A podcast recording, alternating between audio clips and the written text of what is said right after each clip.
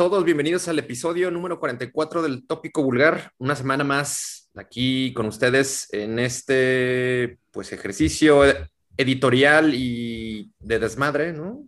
Pandémico, porque fue un, un ejercicio pandémico. Surgió en los primeros meses que estamos esperados, unos pinches monos brincando de una pared a otra, no saber qué hacer, no había conciertos, no había actividad para nosotros. Y decidimos comenzar esto desde vulgartopic.com, ya saben, la revista digital donde les reportamos lo peor del acontecer musical desde Guadalajara, Jalisco. Así es que estamos una semana más. Hoy, eh, una semana, o será un episodio, pues ahí raro, porque estaremos unos en un momento, en, otro, en otra parte habrá alguien más. Yo me tendré que despedir a la, mitad de, este episodio, pero en el, en el complemento se sumará eh, otro de, los colaboradores, de los titulares de este tópico vulgar. Pero bueno, antes que otra cosa, darle la bienvenida a mis camaradas, amigos, colegas del tópico. Cerillo, Johnny Seco, ¿cómo andan? Servidor y amigo, mi Seco, mis mentes malditas, ¿cómo están? Buenas tardes, noches, buenos días, dependiendo de la hora que nos sintonicen en este ejercicio editorial del tópico vulgar.com bienvenidos una vez más al número 44. Señor Seco, así es. ¿cómo, ¿cómo, le acabó de ir este, con la lluvia el día de hoy? a mí pésimo. Bienvenidos a toda la banda, bien, bien, bien, bien, bien, bienvenidos. No, se crean. Eh, todo bien, muchachos, bienvenidos a todos los que nos escuchan. Está poderosa la lluvia, está inundándose por lo general en las tardes, está pesada. Llovió un poco por acá, por el centro de la ciudad, pero, pero todo un, bien. Un poco, un chingo, cabrón. A mí me tocó transitar en el, y cayó hasta granizo, güey. Llegué con los pinches zapatos y el Andaba en su trajinera. Exacto. la trajinera, el señor Mesa. Sí, bien cabrón.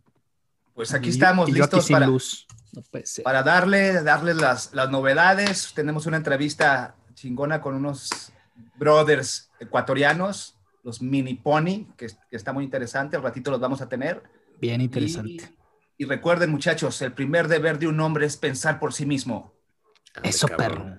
Ande, cabrón. Frases los... Frases culinte y tallo. Muy bien. Collinte tallo.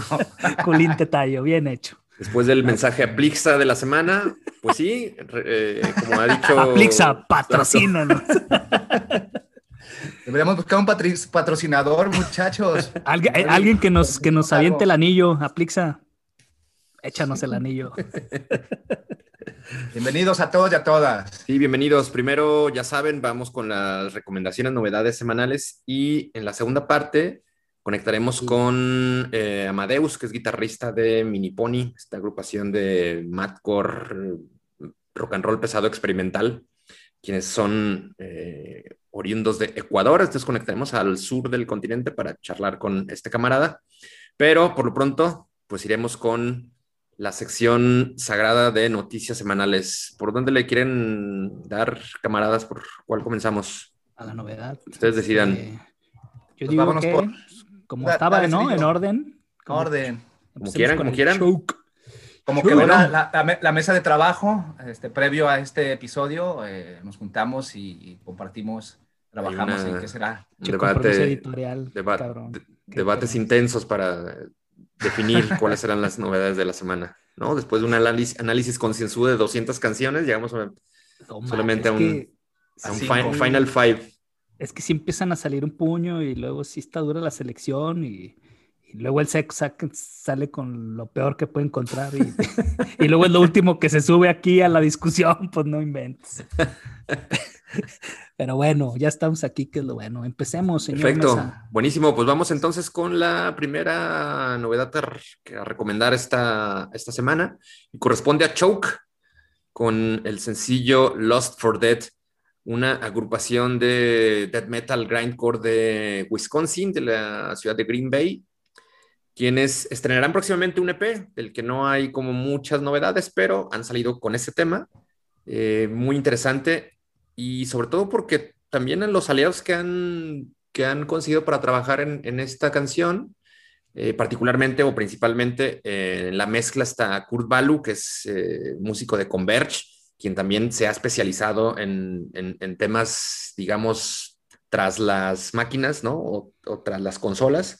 Entonces, este, este Kurt ha hecho la, mezcla de este sencillo, Los for Dead, que la verdad suena muy cabrón, muy poderosa esta, esta banda, y de la que es difícil de repente dar con ella porque hay unas 485 bandas de metal pesado en el mundo que se llaman choke, entonces truchas cuando lo busquen. ¿Qué te pareció, Cerillo? Después de toda la búsqueda. Bueno, primero que nada, antes que todo, este, como no telitos, vamos a hacer honor a su respectivo. y ya no podemos comenzar, no podemos comenzar sin antes abrir tu jugo Jumex. Mi cachilata, exacto, mi cachilata. Y este, y pues bueno, eh, esta banda de Choke, como bien dice el señor Mesa, eh, por ahí este de Lost for Dead salió este sencillo el 14 de julio pasado. Eh, banda interesante de deathcore y un poquito de cross, me parece a mí, se me afiguró demasiado. Banda muy poderosa con breakdowns interesantes y guturales ardientes que, hacen que suene muy bien. Una muy buena técnica de ejecución en todos los instrumentos. Y pues bueno, en la parte de, del video que pues sí creo que nos quedan un poquito a deber, un video que pues prácticamente se enfoca a la presentación de la banda, con ahí una, una bodega con tarimas y muchos este, paneos a los integrantes, creo que como, como si fuera el primer lanzamiento de la banda, más o menos así es la propuesta visual, pero está interesante, la verdad es que me gustó Choke, está poderosona, suena rasposa y pues muy recomendable para esta semana. Usted, señor Seco, ¿qué le pareció? me pareció afirmativo lo que usted comenta, señor Cerillo. Eh, un 150, 143 minutos, es muy corto lo que, lo que nos ofrecieron. Eh, la, canción está muy cortita, pero bien ¿143 minutos? No, 143 segundos. Segundos, segundos, menos de dos. Dije, no, pues, pues es, canción conceptual acá. Pero se, pero se sienten como 13 segundos de la Mar Salvatrucha pegante de patadas. Exacto, como, como, un ingreso a pandilla, así, así suena el choke. Está muy agresiva la canción, la, batería y la voz descarnada eh, está buenazo. Eh, duro y alencía. Duro y alencía, unos ganchos, uppercuts directos que rompen la tranquilidad y la brutalidad del vecindario en el que te encuentras. Y pues es, brutalidad en su máximo esplendor, ¿no? Eh, te ponen a, saltar, te motivan a, romper todo lo que traigas por ahí. Eh, y está pues pesado, intenso, violento, güey. Las distorsiones endemoniadas de las, de las guitarras, güey. A mí me gustó mucho, está bueno. Y pues muy recomendable, hay que, hay que revisar eh, qué es lo que traen debajo del brazo. Y, y está, está bastante, bastante power. Muy, muy, muy, violento y poderoso, pero también con mucho group, que creo que eso es lo que lo hace como más, este, digo, que lo puedas recibir todavía mucho mejor, ¿no? Exactamente. Sí, sí. De ahí, señor Mesa, yo tengo duda. Este, a ver. esto no encontré, no encontré en qué álbum iba a venir y no sé el lanzamiento de eso ni. Sí, no, estará, está, eso sí, eh, anunciaron que Lost for Dead for se incluirá o formará parte de un EP que están por publicar, aún sin, sin fecha definida. Entonces, habrá que buscarlos. Búsquenlos, creo que en, en Facebook los encuentra como Choke Metal. Entonces, porque sí es, es, es complicado encontrar información de ellos de, primera mano, porque como les comenté hace rato, hay un chingo de bandas que se llaman igual. Entonces, dar Con, los, con los correctos es medio ahí aventarse unos minutos de, Sí, yo acabo de en Venezuela. indagatorias. en Venezuela hay una banda que, también que ellos lo ven como choque, ¿no? Exactamente. Choke, esto suena ahogo, ¿no? Y la rola Lost for Dead, lujuria por la muerte. Lujuria recomendación para iniciar, a quitarnos el marasmo, las lagañas. Y lo siguiente, en el orden según lo, habíamos este, comunicado entre nosotros, establecido efectivamente. Esto eh, le toca a Dare. Dare con la canción Hard to Cope, una agrupación de hardcore straight edge de Los Ángeles, con un sonido muy chingón. La verdad, me, ha gustado mucho este tema en el que... Californiano. Exactamente. Que, tiene una, colaboración vocal de Scott Vogel, que es, eh, pues ya lo conocerán muchos de ustedes, es el, cantante de Terror, una agrupación muy querida en nuestra ciudad, que han venido chingo mil veces a, por acá. Ya son como de su segunda, su segunda casa, exactamente. Entonces, Scott participa en este tema muy bueno, con unas líneas de bajo, eh, rítmica, digo, esa, va a ser rítmica muy cabrona, la verdad. Eh, sí, señor. Con también un, vistazo al, al, hardcore ochentero. Suena muy bien, me gustó mucho y pues ya sí, sí le traigo ganas a este, a este discazo. Sí, está bueno. me, recordaron a los de Helmet un poco con el bajo que se escucha hasta la tiendita de la esquina, güey. Muy este, prominente, ¿no? Sí. Me gustaron estos estos vatos de Los Ángeles. Y pues como bien decía Mesa con la colaboración de este, de este ¿cómo se llama? El Scott, terror. Scott, Vogel. Scott Vogel. Que nos está escuchando, un saludo. Le gusta el mezcal, un buen al güey. Le gusta el, no, no, no el mezcal, le gusta el pinche, ¿cómo se llama? El Tonayan, güey. ¿Te el tonayazo. Estamos chingando unos tonayazos. la, la, granadita. En el salón underground. Allá la granadita de mano. Allá por Parresarias, ¿te acuerdas que nos lo topamos ahí echando la, un trago de cagua y un trago de Tonayan. Bastante humilde el camarada, buena onda, le gusta la fiesta, el mezcal, el Tonayan y lo que le pongan, ¿no? Eh, con, dos cucharadas de Quick, muy bien. Y, una miel para que aclare su garganta para cuando, cucharada de miel para cuando vaya a subirse a la tarima. Me gustaron, güey, y pues hay que, hay que escucharlos. Cerillo, ¿qué te parecieron? Hombre, estos hombres, la verdad es que, mira, precisamente comentaba Scott Vogel que, lo invitaron a participar en este, en este corte de Hard to Cope y precisamente él, él, él decía que, que actualmente es su banda favorita de, hardcore para él, ¿no? Este, entonces, que él muy gustoso de participar y combinar sus guturales a la perfección con la voz de Ángel García, que es el vocal de Dare.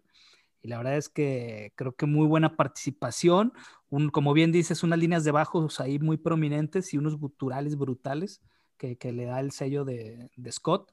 Eh, la verdad es que muy buen corte, este que, va a venir en el álbum llamado Against All Odds, que sale a la venta el 20 de agosto bajo el sello de Revelation Records. Y pues bueno, esta banda de Orange County, este, una, banda muy inclusiva, que incluso ellos, ellos se nombran representar el straight edge, a toda la gente straight edge y a toda la gente de color que hay en el mundo. Entonces, una banda muy incluyente, muy inclusiva. Exactamente, pues muy, eh, muy estrechos, pero tienen ahí al, tonallero mayor. Sí, sí, pues exacto. Pero digamos que es, solo es participación. Entonces, creo que Dare todavía se mantiene como en la línea del straight edge. Eh, interesante, digo, interesante la combinación y, este hardcore punk que ellos traen en, en su proyecto de Dare suena bastante bueno este sencillo, Hard to Cope para que lo revisen. Esta sí, este es el segundo sencillo de Against All Odds. Tienen otro tema que publicaron hace como un mes, una cosa así. Eh, pueden encontrar, ah, tiene un videoclip para el anterior sencillo, está ahí en el canal de Revelation Records en YouTube para que lo busquen. está muy chingona esta banda, que parece que pues tienen ahí seguidores de, de peso influyentes, ¿no? Creo que las palabras de Scott Vogel a muchos nos, nos harán pues seguir a estos camaradas. Entonces, ahí estamos pendientes de Hard, disco Against All Odds. En un mes. el 20 de agosto. Ah, sí, justamente. Así es. 20 de agosto. En un mes está por ahí. En un mes sale. Exacto. Buenísimo. Ahí está el Dare, Hard to Cope. Tópenlo. ¿Qué seguimos? Seguiríamos con We Came as Romance. We Came as Romance. Oye, cabrón, sí, muy. Eh, nuevo sencillo de estos metalcoreros gabachos, eh, pues quienes publican un, tema nuevo luego de pues una tragedia que, claro. que, vivieron, ¿no? La muerte de su anterior vocalista, Kyle Pavón, quien falleció en 2018. Y bueno, regresa a la banda con, con, material nuevo, con un nuevo vocalista, una nueva etapa y con una canción pues que dedican a la memoria de, Kyle, ¿no? Este tema que se llama Dark Bloom.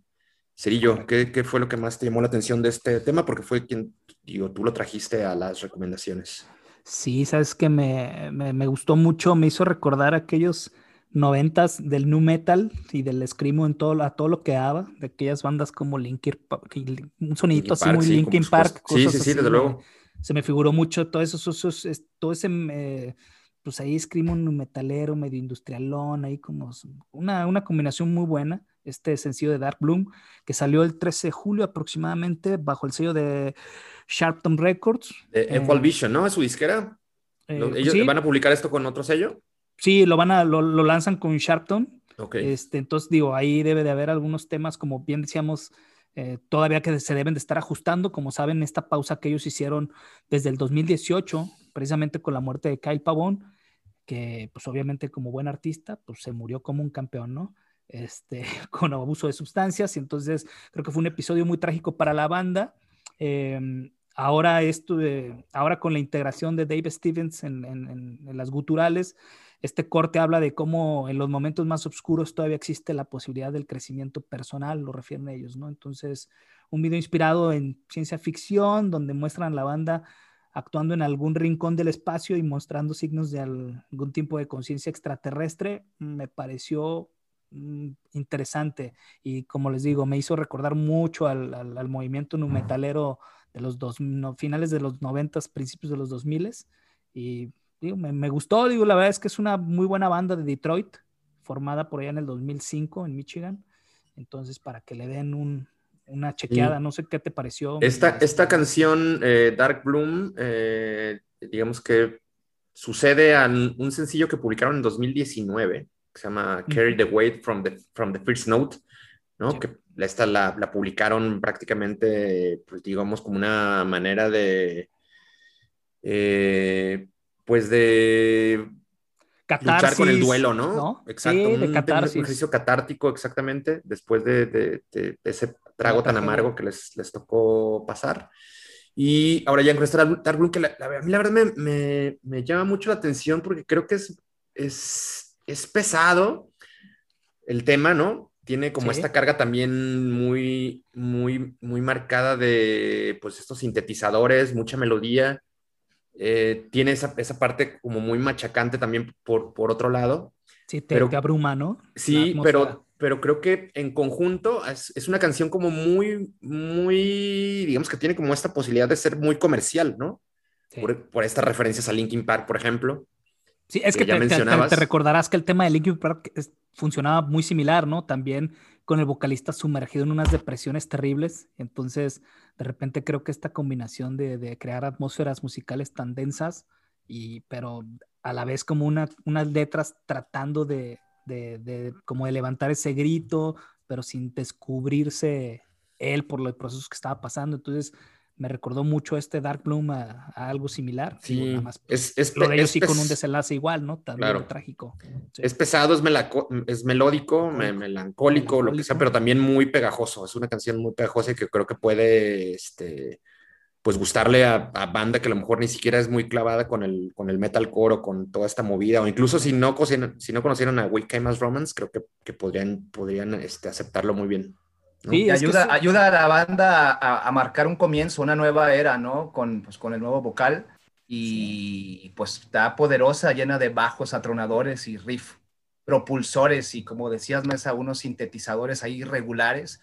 Y la voz áspera pues del, del nuevo vocal Dave Stephens pues proclama su lugar en la banda, ¿no? A mí, a mí me gustó me gustó un buen. Y podría gustarle desde un metalero hasta un nu metalero, a un hardcoreero, entonces y a alguien que ni siquiera es metalero, creo que también le podría, le podría gustar. Sí, es Al único que no le va a gustar es Alitos, entonces lo bueno que no lo tenemos hoy. y, mira, y mira que yo tengo mis dudas, porque precisamente como, como hace, hacen esas, esos vaivén entre el, o sea, navegan entre el metalcore, el post-hardcore, el screamo y el new metal, sobre todo por la parte del new metal, yo sé que a Litos le encanta el new metal, entonces por eso me interesaba que estuviera para comentar esto, pero pero bueno, ya lo veremos este, en la segunda parte y a ver qué nos comenta acá tras bambalinas. Pero no sé, a mí me pareció buena la propuesta. Dark Bloom, démosle apoyo para que también los chavos ya se suban al tour, porque creo que sí les hace falta ya después de este trauma este, retomar actividades. Quitarse los, quitarse los fantasmas y pues seguir hacia adelante. Así es. seguimos igual de valemadristas, vamos a dejar el planeta igual que, que en el del video. Es correcto.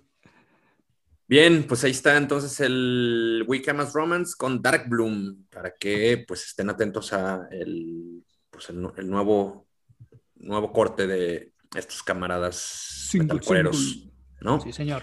Lo que sigue, muchachos, Cognitive, bueno, agrupación de Brutal Death Metal, Brutal eh, técnico, ¿no? Death Metal de Estados Unidos también, quienes publicaron un corte de su, o del que será su nuevo álbum, Malevolent Thoughts of a Hasten Extinction, un título muy maratónico. Muy actual, aparte, ¿no? Pensamientos malévolos de una extinción acelerada. Algo como que nos están ahorita pisgoneando, güey, pero pues para allá vamos. Exactamente. La, canción se llama From the Depths, ¿no? Desde las profundidades. Y pues no queda mucho que decir, solo que es, esta madre esto sí es brutalidad, ¿no? Además, eh, lo publica un sello que eh, pues particularmente se distingue por fichar o por tener en su roster bandas de estas características y de estas eh, de este sonido, ¿no? Bandas muy cabronas. Muy densas. de todas este, dedicadas al, al death. Y bueno, una canción pues que sus vecinos no agradecerán que la toquen a las 10 de la mañana, en domingo. Exacto. A, ninguna hora, güey. Sí, de hecho, sí está media. ¿Cómo la vieron? ¿O cómo la escucharon, mejor dicho? A mí, a, mí, a mí me gustó un chingo la canción, a pesar de ser brutal death metal, güey. Este, traen brutalidad, pero a la vez traen una precisión virtuosa, güey. Traen pasajes eh, ahí tan, un tanto oscuros. Y pues a mí se me, me pareció un gran corte cargado de pues, una violenta oscuridad desgarradora, güey. Te llevan a dar un paseo por las tinieblas. ¿Te cayeron tus calzoncitos? Sí, sí, sí, me, gustó, me gustó. Esta es una canción que podría robar tu cordura, güey. Eh, y muy clavada, güey. Me, gustó, me gustó mucho.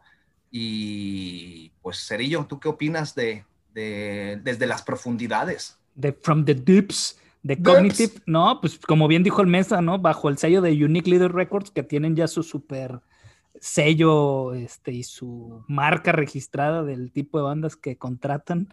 Eh, esta banda, pues no es la excepción, muy, muy encerrada en el technical death metal. Eh, oriundos de Jobstown, New Jersey, que yo ignoraba que hubiera un estado que se llamaba Jobstown, pero... Una ciudad, ¿no? Mejor dicho. Sí, una ciudad, sí, perdón, en New Jersey, perdón. Este, pero sí existe. Y pues bueno, a mí una propuesta de sonido fuerte, este, muy, muy denso y guturales rasposos con cambios de ritmos que navegan entre el tecnicismo y un sonido orgánico y brutal. No sé si le, si le gustará a Litos, porque pues, son como, ya saben que los cambios lo matan. Y, la verdad es que esta rola pues te lleva, te sube a la luna y te azota en el piso, cabrones. Y así te trae todo el tiempo, ¿no? En, en subir y bajar. Entonces, Está interesante la, propuesta. El video, pues también una, animación en plastilina muy interesante, donde muestra prácticamente cómo el chupacabra se escena al abuelito leñador y, el hijo que, trató a toda costa de defenderlo y de huir de esa escena, pero bueno, al final pues tampoco lo consigue, ¿no? Entonces, eh, me, me, gustó la propuesta visual también muy densa, muy oscura, este, incluso pues estos muñecos de plastilina tampoco están perfectamente hechos. Creo que va todo acorde a, a, cómo suena Cognitive. Y pues creo que es buena propuesta también para esta semana. Me, me, me agradó para andar en el sube y baja rítmico.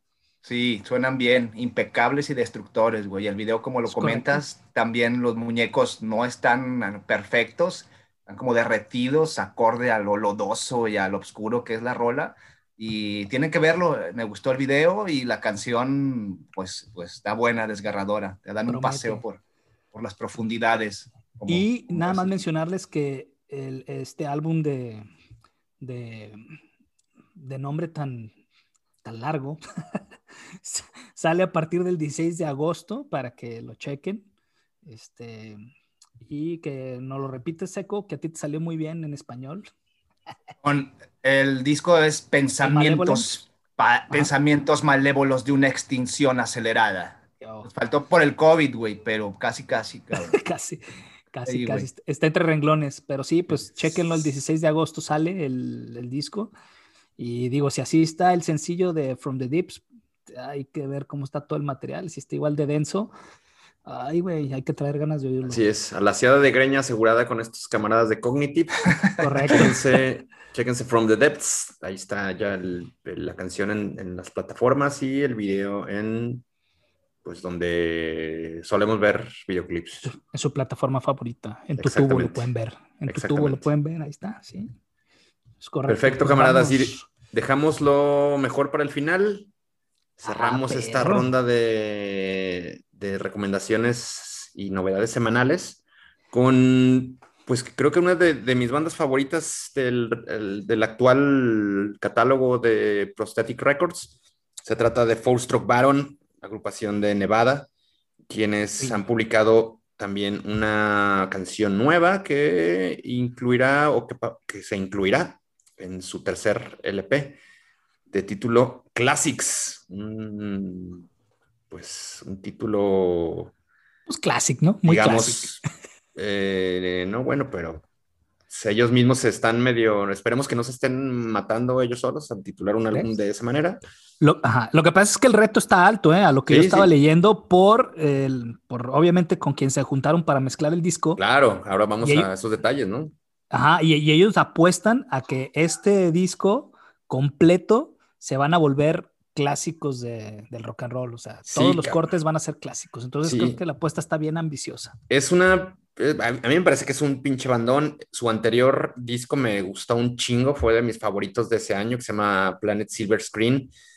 Si no lo han checado, la neta se lo recomiendo que vayan y lo busquen. escúchenlo, está muy cabrón. Es, también vean los videoclips que hicieron para acompañar algunos de los, de los singles de ese disco. Y esta canción Friday Night es el, este, esta novedad. Eh, pues es una rola en la que hicieron mancuerna con Devin Townsend de Strapping Young Lad, que también tiene un proyecto solista pues muy exitoso. Entonces eh, este Devin, Devin está eh, pues haciendo trabajo con, con Four Stroke Baron para, para este single. Y muy bien, creo que es un poco darle continuidad, quizá, pero eh, aún todavía como mejorado al sonido que, que, ya nos habían presentado en Planet Silver Screen, pues una mezcla ahí, si bien eh, se escucha como muy orgánico todo el pedo, pero es medio extraño que, que le metan al, al, metal progresivo un poco como de pop, como de new wave, como de synth pop también, ¿no? Eh, las, la, la, voz de este camarada es también muy, muy singular, entonces cuando, si tú se lo cuentas a alguien, oye, estos cabrones mezclan New Wave, y metal progresivo y, eh, rock and roll a la, a la pesada, a la Gojira o cosas así, pues dirás, güey, no mames, esa mamada que. Pero ya cuando lo escuchas, realmente pues suena muy natural, ¿no? Sí, lo hace sonar muy orgánica. Lo hace sonar, lo hace sonar muy bien y pues bastante potente el Friday Night, además de, acompañando un video también creo que, está bueno el, videoclip. Sí. ¿Qué les pareció, compas? me gustó mucho, ¿no? Es, es complicado encasillar a, a, Four Stroke Baron, es una banda estadounidense de Nevada, como dices, me hace relativamente joven, nueva. Su álbum debut también el, en, en 2015, también está bueno ese álbum de King Radio. Y a mí me gustan un chingo, güey. Se me hace una banda sobresaliente, un sonido llamativo, güey. Y las voces vintage como de los ochentas, güey. Es como un elemento distintivo de la banda y pues te sacude las ideas y te llama mucho la atención, güey. Creo que muchas bandas han intentado funcionar elementos del new wave y metal, pero, pero pocas como estas de Four Stroke Baron y pues es, imperativo poner los ojos encima. A mí, a mí me gustaron y hay que esperar el, el disco completo. El video también pues, está, está botana y el bailarín la noche eh, raro, el negrito ahí eh, está raro, véanlo, bailando ballet, algún tipo ahí de, de, baile extraño. Haciendo barriletes. Puro barrilete. algunos splits por ahí, pero, pero está buenazo, ¿no, Cerillo? Sí, me gustó. La propuesta, digo, tú la trajiste a la mesa, eh, obviamente entendía el porqué ya que vi el video. pero bien, como bien dices, este, ya, pues, banda de Reno, Nevada, y sale este disco de Classic, como te digo, promete mucho. Eh, es una apuesta que están haciendo ellos mismos. Eh, creo que es muy osado el, de parte de ellos el, decir que esto se va a volver, que todos los cortes de su disco van a ser clásicos. Eh, esperemos que sí, digo, la, verdad es que con Friday Night no, no, no te puedo decir que no, la verdad es que se, vuelve una melodía muy, muy este, pegajosa. Eh, este disco sale el primero de octubre y va a navegar entre lo que es este, el género de, de, de Four Stroke Baron, que es este, como metal progresivo con new metal, una mezcla ahí interesante, eh, bajo el sello de, de Prosthetic Records. Y pues, el primero de octubre, chequenlo, estén pendientes, porque la verdad es que sí, esta banda formada por Kirk Waite y Matt Ballarino, con un sonido fresco que cuelga teclados refrescantes, armonías agudas y falsetes ligeros sobre riffs acolchonados, mezclados con la voz de Witt, quien le da una textura, no sé si, si a ustedes también les dio esa percepción, les da, le da una textura de una voz entre Chino Moreno de los Deftones y Robert Smith de The Cure. O sea, una mezcla ahí bien mm. interesante del señor Witt que, que, lo hace sonar, como bien decía el seco, con, le da unos tintes ahí noventerones, entre New Wave. suena muy extraño, pero está muy bueno. Y el video obviamente es una sátira de, un robo a un casino, eh, pero que está eh, eh, este, emulando en, que, esto sucede dentro de un viaje de ácido que tienen los integrantes de esta banda y que terminan con un asesinato en, en el área de un drive-in, de un restaurante de hamburguesas y como bien dices, ¿no? Con un, un, un afroamericano ahí este, dando barriletes y una no sé, la verdad es que está muy loco, yo, o sea, tienes que ver todo el video. Entonces, unos arabesques.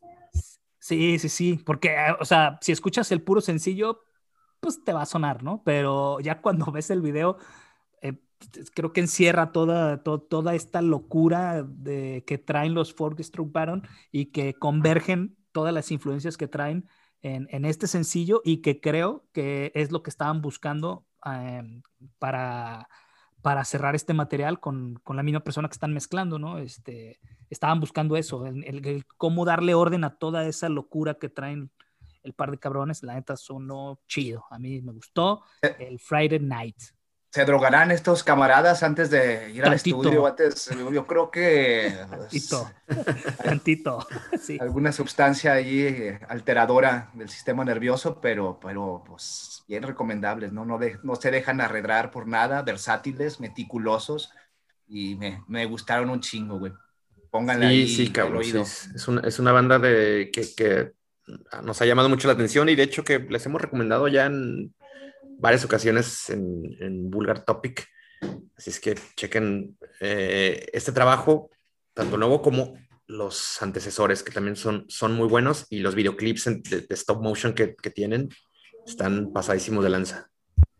Sí, señor. Déjeme, miren, nada más le voy a dar rápido el dato de precisamente de Devin Townsend, que es el, el, el mago del armado progresivo que es quien está, está proporcionando estas mezclas. Y, y obviamente, pues él creo que también ahí tuvo que ver con los discos precisamente de Deftones. Entonces es que ahí mm. viene como el, el, sello de que esta banda suene de repente tan noventas, dos miles ahí.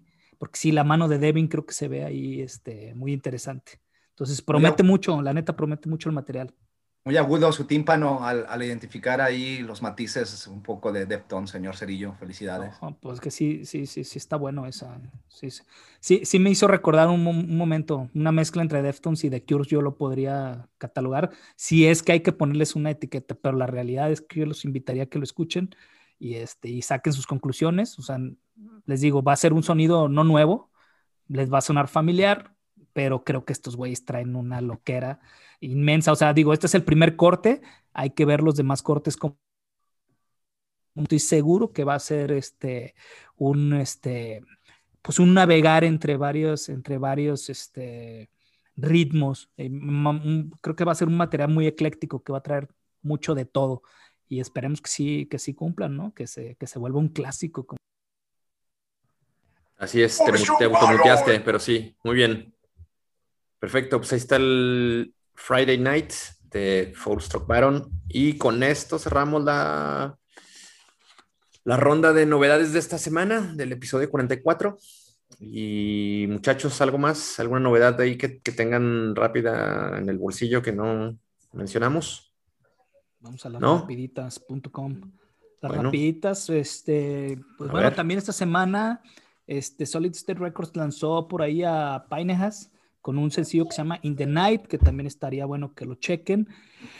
Eh, los viejitos de Maiden, también Maiden lanzó por ahí este sencillo. Creo que por ahí a mediados de septiembre va a estar el material ya lanzándose oficialmente.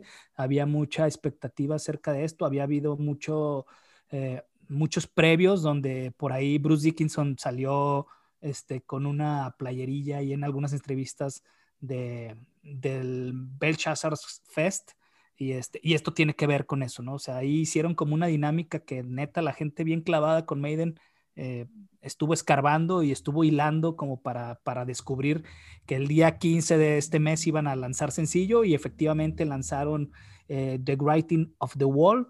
The Writing of the Wall. No me, en lo personal y a lo que estaba acostumbrado en Maiden, eh, no me gustó mucho el, la melodía porque pues está ahí como media western, medio cowboy, pero, pero digo, ya al momento de ver el video obviamente eh, pues conlleva y, entiendes este, este concepto post-apocalíptico que están presentando.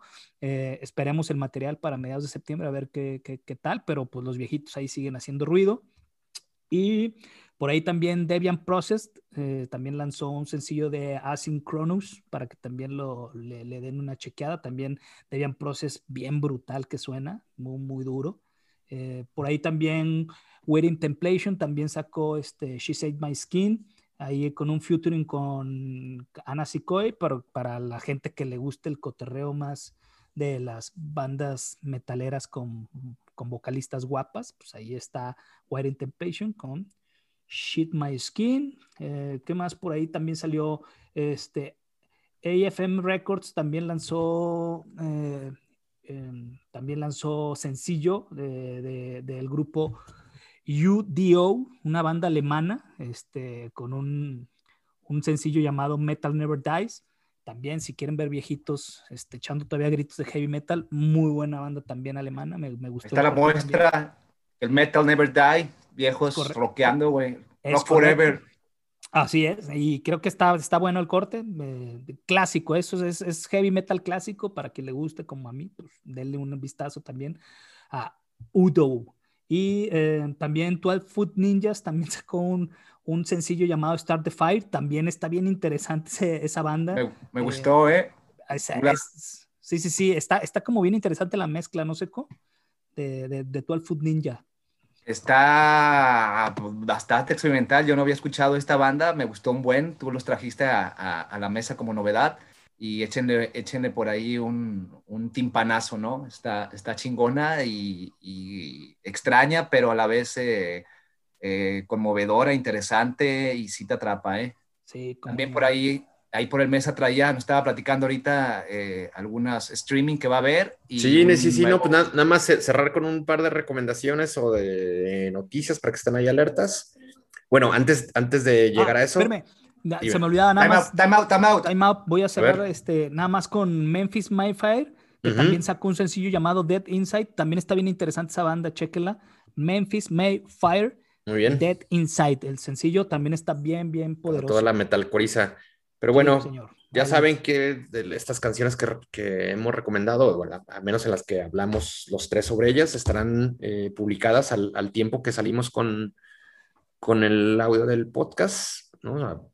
se acompaña de, de, un playlist tanto de YouTube como de Spotify para que, bueno, sepan también y ubicar y encontrar las canciones mucho más fáciles, ni de tener que estarlas ahí hurgando para dar con ellas. Así es que espérenlo también en vulgartopic.com y en topicovulgar.com. Eh, no, nada más era cerrar con un par de, pues, de recomendaciones. El primero es que eh, si tienen Netflix y utilizan su VPN para ubicarse en diferentes lugares del mundo. Eh, para lanzar misiles. Exactamente. Con nuestros seguidores de Alemania, por ahí saludos. Pónganse. Estaban en la Consti. Exactamente. Los de Brasil, los de Brasil de la Tulsa. Los de Brasil, de acá de la Tulsa. Ya se la saben entonces cabrones que, que nos, nos, hacen ahí estadísticas extrañas con su VPN. Bueno, eh, sáquenle provecho de otra manera, ubíquense en Australia y eh, dense el documental Viva de Underdogs, que es un documental sobre Parkway Drive, ¿no? Que en el que se hace un medio un recuento como de, de, su historia como banda y eh, también pues hay como muchos detalles sobre todo el trabajo eh, de preparación y de ejecución de la gira de 2019, una, una gira en la que estuvieron en un chingo de festivales y que coronaron con una, un eh, espacio eh, como cabeza de cartel en el backend de 2019. Si es que chequen, está chido este, este, este documental. Con su VPN solamente se puede ver ubicados en Australia, entonces para que eh, pues ahí se consigan esas artimañas para, para hacerlo, como yo lo hice hace un par de días. Y el, solamente también avisarles que el 6 de agosto Kill Switch Engage va a transmitir un show streaming desde el Palladium en Worcester, Massachusetts, que es pues, su ciudad natal, un sitio muy emblemático donde se realiza un, festival también muy grande. Eh, y se, realizaba, ya rato que, que, no pasa, pero bueno, estos güeyes se, meten a, a, este recinto para hacer un concierto digital en el que eh, pues van a ejecutar de manera íntegra su último álbum, Atonement, disco 2019, y también tocarán de principio a fin su álbum epónimo de 2000, Kill Switch Engage. Los boletos cuestan 12 dólares. Eh, entren a la, a la, página, al sitio web oficial de Switch Engage, ya los llevará a la tienda que pueden comprar, además del, del ticket sencillo de 12 dólares, solamente para ver el show, pues pueden comprar un pase VIP donde les incluye un como un meet and greet eh, vía Zoom, creo, para pues, cotorrear con la banda sobre el show y echar desmadre. Entonces está interesante. Y esto sucede, como les decía, les dije, el 6 de agosto. Entonces, pues, si, les sobran unos, si les sobran unos dolarucos, pues va a estar chingón porque es viernes además. Viernes 6 de agosto. A las, Así, como preguntan para ver al Canelo, júntense a ver al Kill Switch. Exactamente, será a las 6 de la tarde, entonces es una buena hora como para pues agarrar, agarrar el, pedo. No, pues ¿cuál precopiar, cabrón? ¿Dónde vas? ¿No? Ya ponerte pedo en tu casa. No, ahorita con la situación que está imperando, creo que puedes precopiar con Kill Switch y volveremos de nueva cuenta a, los, a estos shows remotos y virtuales, ¿no? el tema no está sencillo.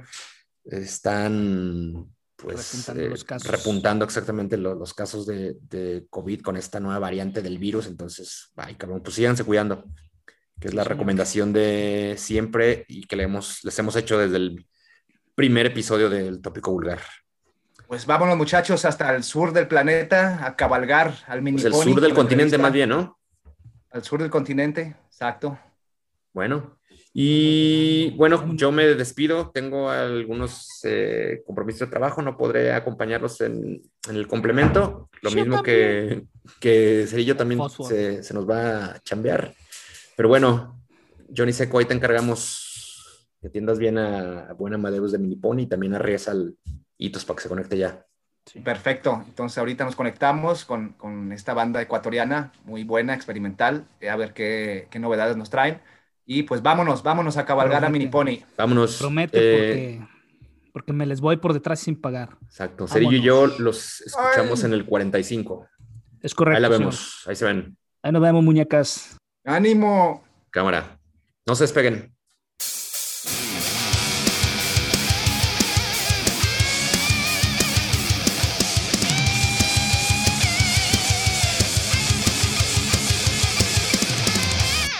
Bueno, ya lo prometido es deuda. Comenzamos con la segunda parte del podcast donde siempre tenemos entrevistas eh, interesantes. Eh, en esta ocasión tenemos una entrevista al Meridiano, a Ecuador, directamente con Mini Pony. Amadeus nos está acompañando el día de hoy. ¿Cómo estás, Amadeus? Muy bien, muy bien. Eh, muchísimas gracias y muchísimas gracias por la invitación. qué buena onda el interés de, la gente de México por nuestra banda y todo, así que es, un gusto estar aquí. Qué bueno, qué bueno. Ah, otra cosa también comentarles, digo, ah, escucharon a, todos estos integrantes del podcast. Yo no estuve en la primera parte, pero sí estoy en la entrevista. Eh, ahorita Cerillo se nos cayó, hasta, se nos se le fue la luz. Alejandro Mesa tuvo algunos inconvenientes, no pudo estar en la entrevista, así que vamos a estar solamente el Seco y yo. Vamos a tratar de sacar lo mejor que podemos, lo más chingón siempre con la mejor calidad y con la mejor disposición, ¿sí o no, mi seco? Estamos listos, Carlos. Gracias, Amadeus, por tu tiempo, por estar con nosotros desde muy lejos hasta acá, México. Y pues empecemos. Eh, eh, nos gustaría que nos cuentes un poquito, desde el 2012, tengo entendido, cómo, cómo se creó Minipony, eh, cómo, cómo lograron, creo que empezaron desde Italia, que nos cuentes un poquito la, creación y el nacimiento de la banda de, de Minipony. Claro que sí, con gusto. Y igual, muchísimos saludos a ustedes, Carlos, Johnny, gracias.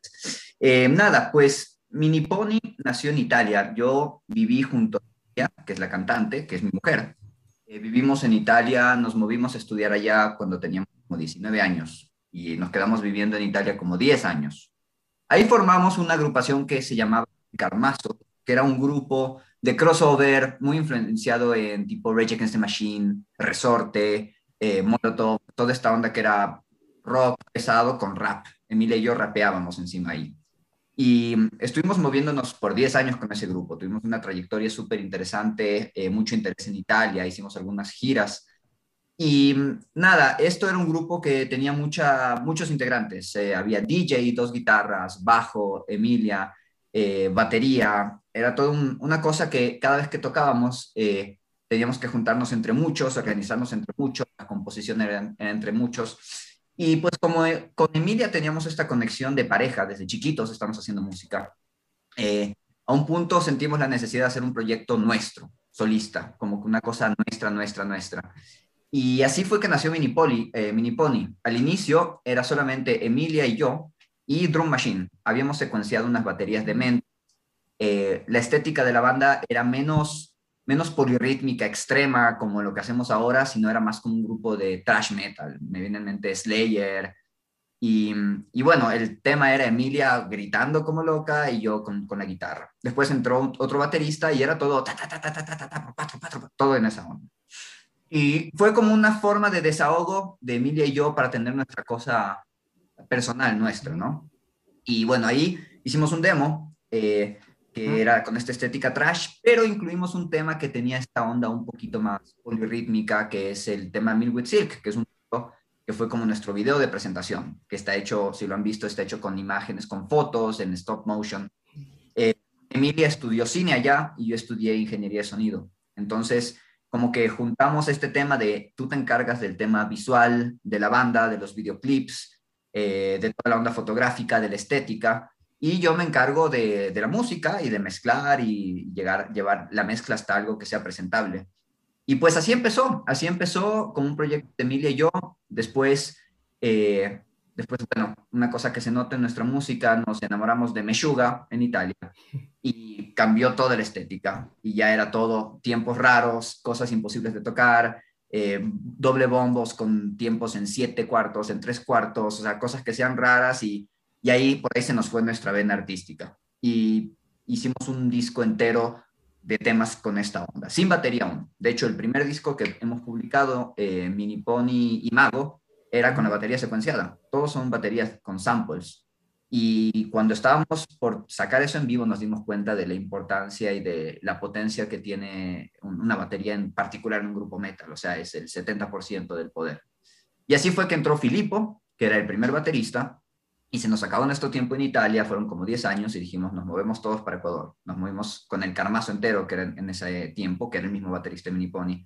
Y vinimos a Ecuador y aquí empezó la banda como a tomar vuelo un poco más. Eh, conseguimos el interés de, del sello discográfico con el que salió Mago en Roma, nosotros estando ya en Ecuador, pero les encantó la cuestión y ahí como que se hizo una realidad, como un grupo de metal con un power trio, con batería, yo que toco la guitarra, eh, spliteado un amplio bajo y un amplio de guitarra con ocho cuerdas, y Emilia en las voces y los samples. Entonces ahí como que se formó la estética, la onda y como que nos encuadró el lenguaje que íbamos a usar para lo que ahora es Minipony. Más o menos por ahí fue que nació la banda.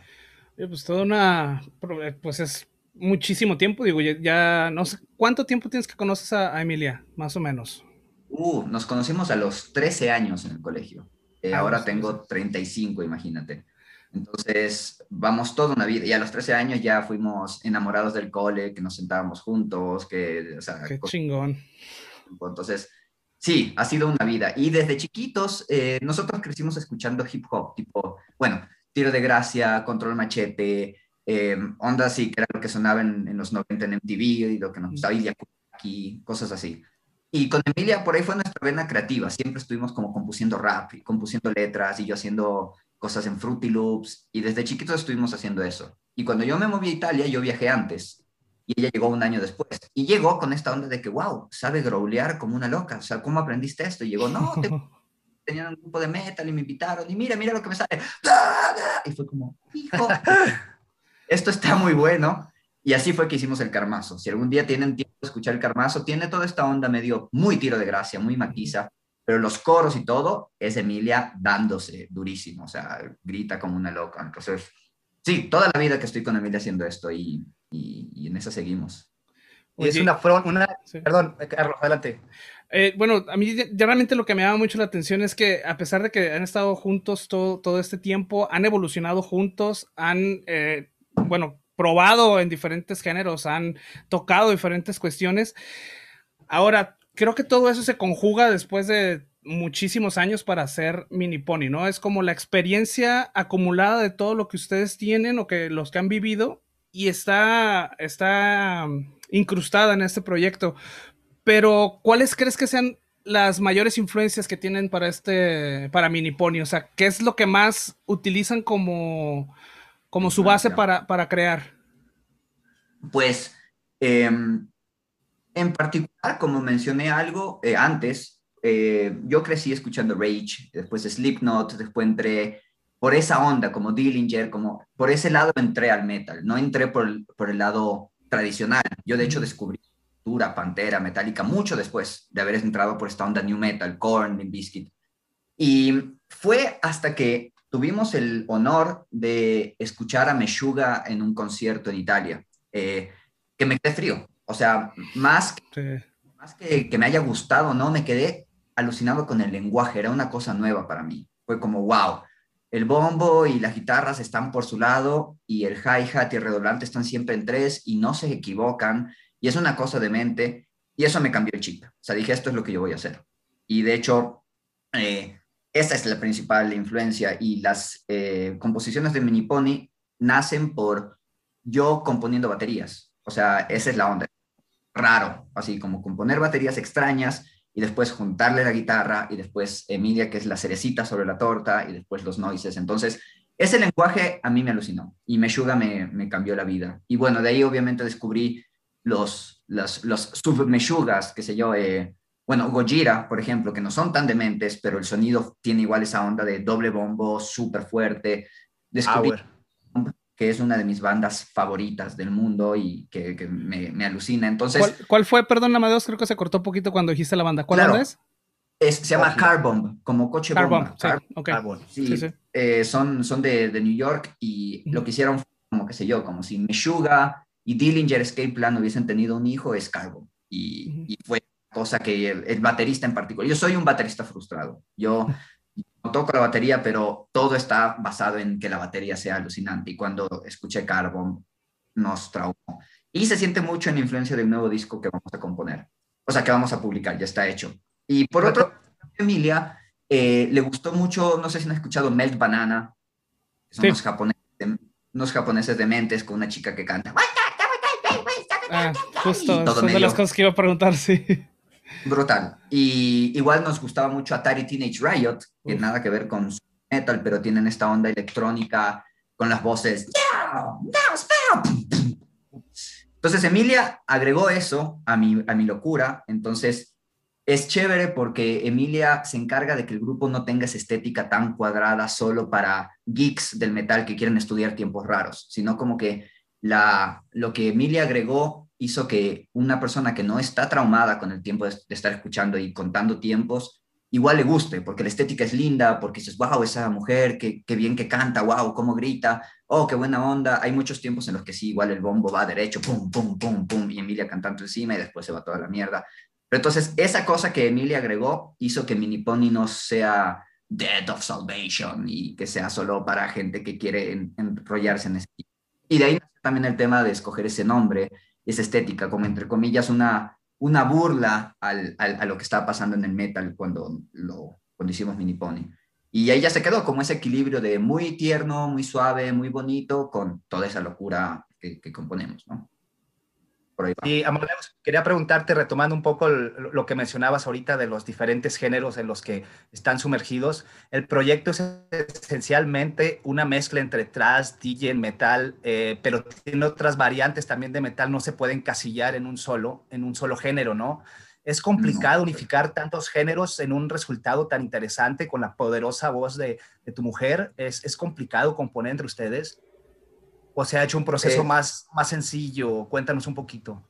Eh, pues sí, digamos que, digamos que, o sea, nos gustó mucho el D-Gent y después salió toda esta onda de Periphery, de Animals as Leaders, de Ginger, que, que como que un poquito se encajonó en, en, el virtuosismo, ¿no? Como que quiere estudiar música virtuosa. Y nosotros, puedo considerar que somos músicos, pero no somos virtuosos. O sea, no somos de...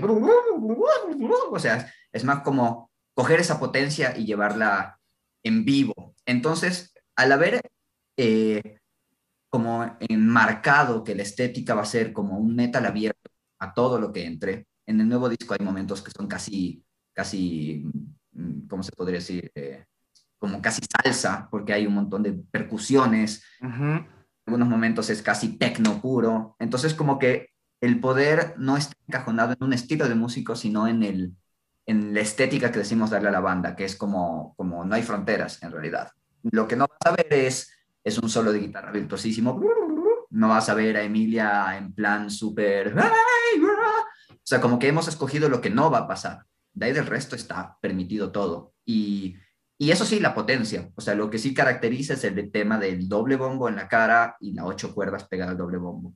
Entonces, con esas tres cosas ya se abre a una, una infinidad de, música que podemos componer y que más que nada nos represente a nosotros, más que querer contentar a alguien porque le gustó, es como que se acontenten con lo que ahora tenemos para ofrecer. Y nos ha ido bien, nos ha ido bien en ese sentido, como que la gente está buscando mucho nuestras personalidades en la banda, más que esperando, wow, lo de ahora tiene que ser así, o sea. Eh, y no se ha hecho difícil componer, para nada. Ha sido todo lo contrario. Eh, una vez que el esqueleto rítmico está hecho, lo que Emilia encima ha sido como, como, como, como hacer una torta y ponerle la cremita encima. Como ven, se puede ir por acá, se puede ir por allá, ¿no? Y sí, creo que, que por ahí va la, la, situación. Las letras Amadeus entre los dos las componen. Eh, Emilia, ¿tú se ponen de acuerdo o ella es más lírica y empieza a componer? Eh, el primer disco fueron letras más compuestas por Emilia muchas de las letras, casi la mayoría.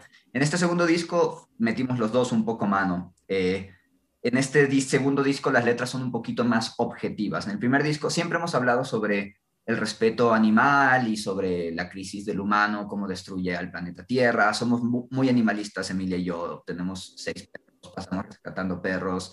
Estamos como siempre en esa onda. Y, y este, este nuevo disco, las letras van siempre por esa onda y, y las compusimos juntos, como que muchas veces era la música que nos iba diciendo, mira, por ahí puede ir. Al comienzo, por ejemplo, a veces grabábamos conceptos de las voces sin que tenga letras, como ya estaba la música hecha y solamente diciendo cualquier huevada.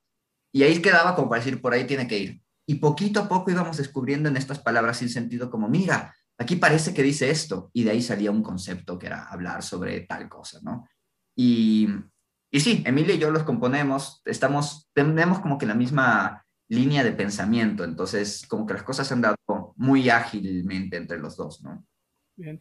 Oye, Amadeus, y bueno, para complementar todo este concepto tan original que tienen ustedes tan extenso, también agregan lo que es eh, el visual, eh, sus presentaciones, eh, tienen no sé cuántos videos, digo, tienen bastantes videos cuando hay bandas que le batallan para hacer unos, tienen una extensa cantidad de, de videos, videos muy bien hechos, muy bien fotografiados, como este de Milky, Milky, Silk. Ajá.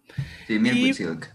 Uh, habla un poquito acerca de esto. Digo, ya sabemos que, que Emilia estudió, estudió cine, pero ¿cuál es el, el, el, concepto que agregan al proyecto con esta parte audiovisual? ¿Qué es lo que le agregan? Claro, eh, como que cuando hicimos un poco el, lenguaje, la estética que iba a tener la banda, queríamos que sea en blanco y negro. Mini Pony es todo en blanco y negro. Entonces, nos gusta jugar con cosas que sean muy geniales, pero muy artesanales al mismo tiempo. O sea, que artísticamente te dé un muy buen resultado, al ver que nos sacamos la madre haciendo foto por foto, por foto, por foto, por foto. Entonces, eh, más que buscar animaciones súper 3D y fuegos artificiales que aparecen, es como, hagamos algo que sea simple, pero que en su composición general sea muy complejo. Que es lo mismo que hacemos con la música. O sea, al fin de cuentas son tres elementos, o sea, bombo pegado a la guitarra, el redoblante, los platos y Emilia, o sea, no hay mucha cosa. Pero al final, de, al sumar todo, una cosa que sí es compleja. Em, los videos siempre tienen un poco esta estética, eh, hablando de lo que hablamos eh, en, en, las letras, un poco del tema animalista y todo. Y lo que nos ocupamos es que en vivo, siendo solo tres, bueno, aunque igual hacemos una buena performance porque saltamos como monos por el escenario, Emilia se lanza, yo me lanzo al público, o sea, es una cosa muy adrenalínica, la sacamos. Eh, nos encargamos de que haya un tema de visuales que van sincronizadas con la música, y de las luces que vayan sincronizadas con la música. De hecho, nosotros somos tres en el escenario, pero hay un cuarto integrante que se llama René, que es nuestro amigo italiano, que era el DJ del Carmazo, que ahora lo que hace acá es maneja las consolas de las luces y envía los videos que están sincronizados. Tanto así que cada golpe de bombo, cada golpe de redoblante tiene algo vídeo que sucede. Entonces, nosotros nos manejamos a tiempo con, una secuencia que hace que todo este show se mueva a tiempo. Entonces, si nos vamos de la secuencia, se va la mierda del show. Y entonces ya nos encajonamos en hacerlo así. Y René toca las luces en vivo. Entonces, cada vez que... Él está como loco subiendo y bajando faders y apretando los botoncitos al mismo tiempo.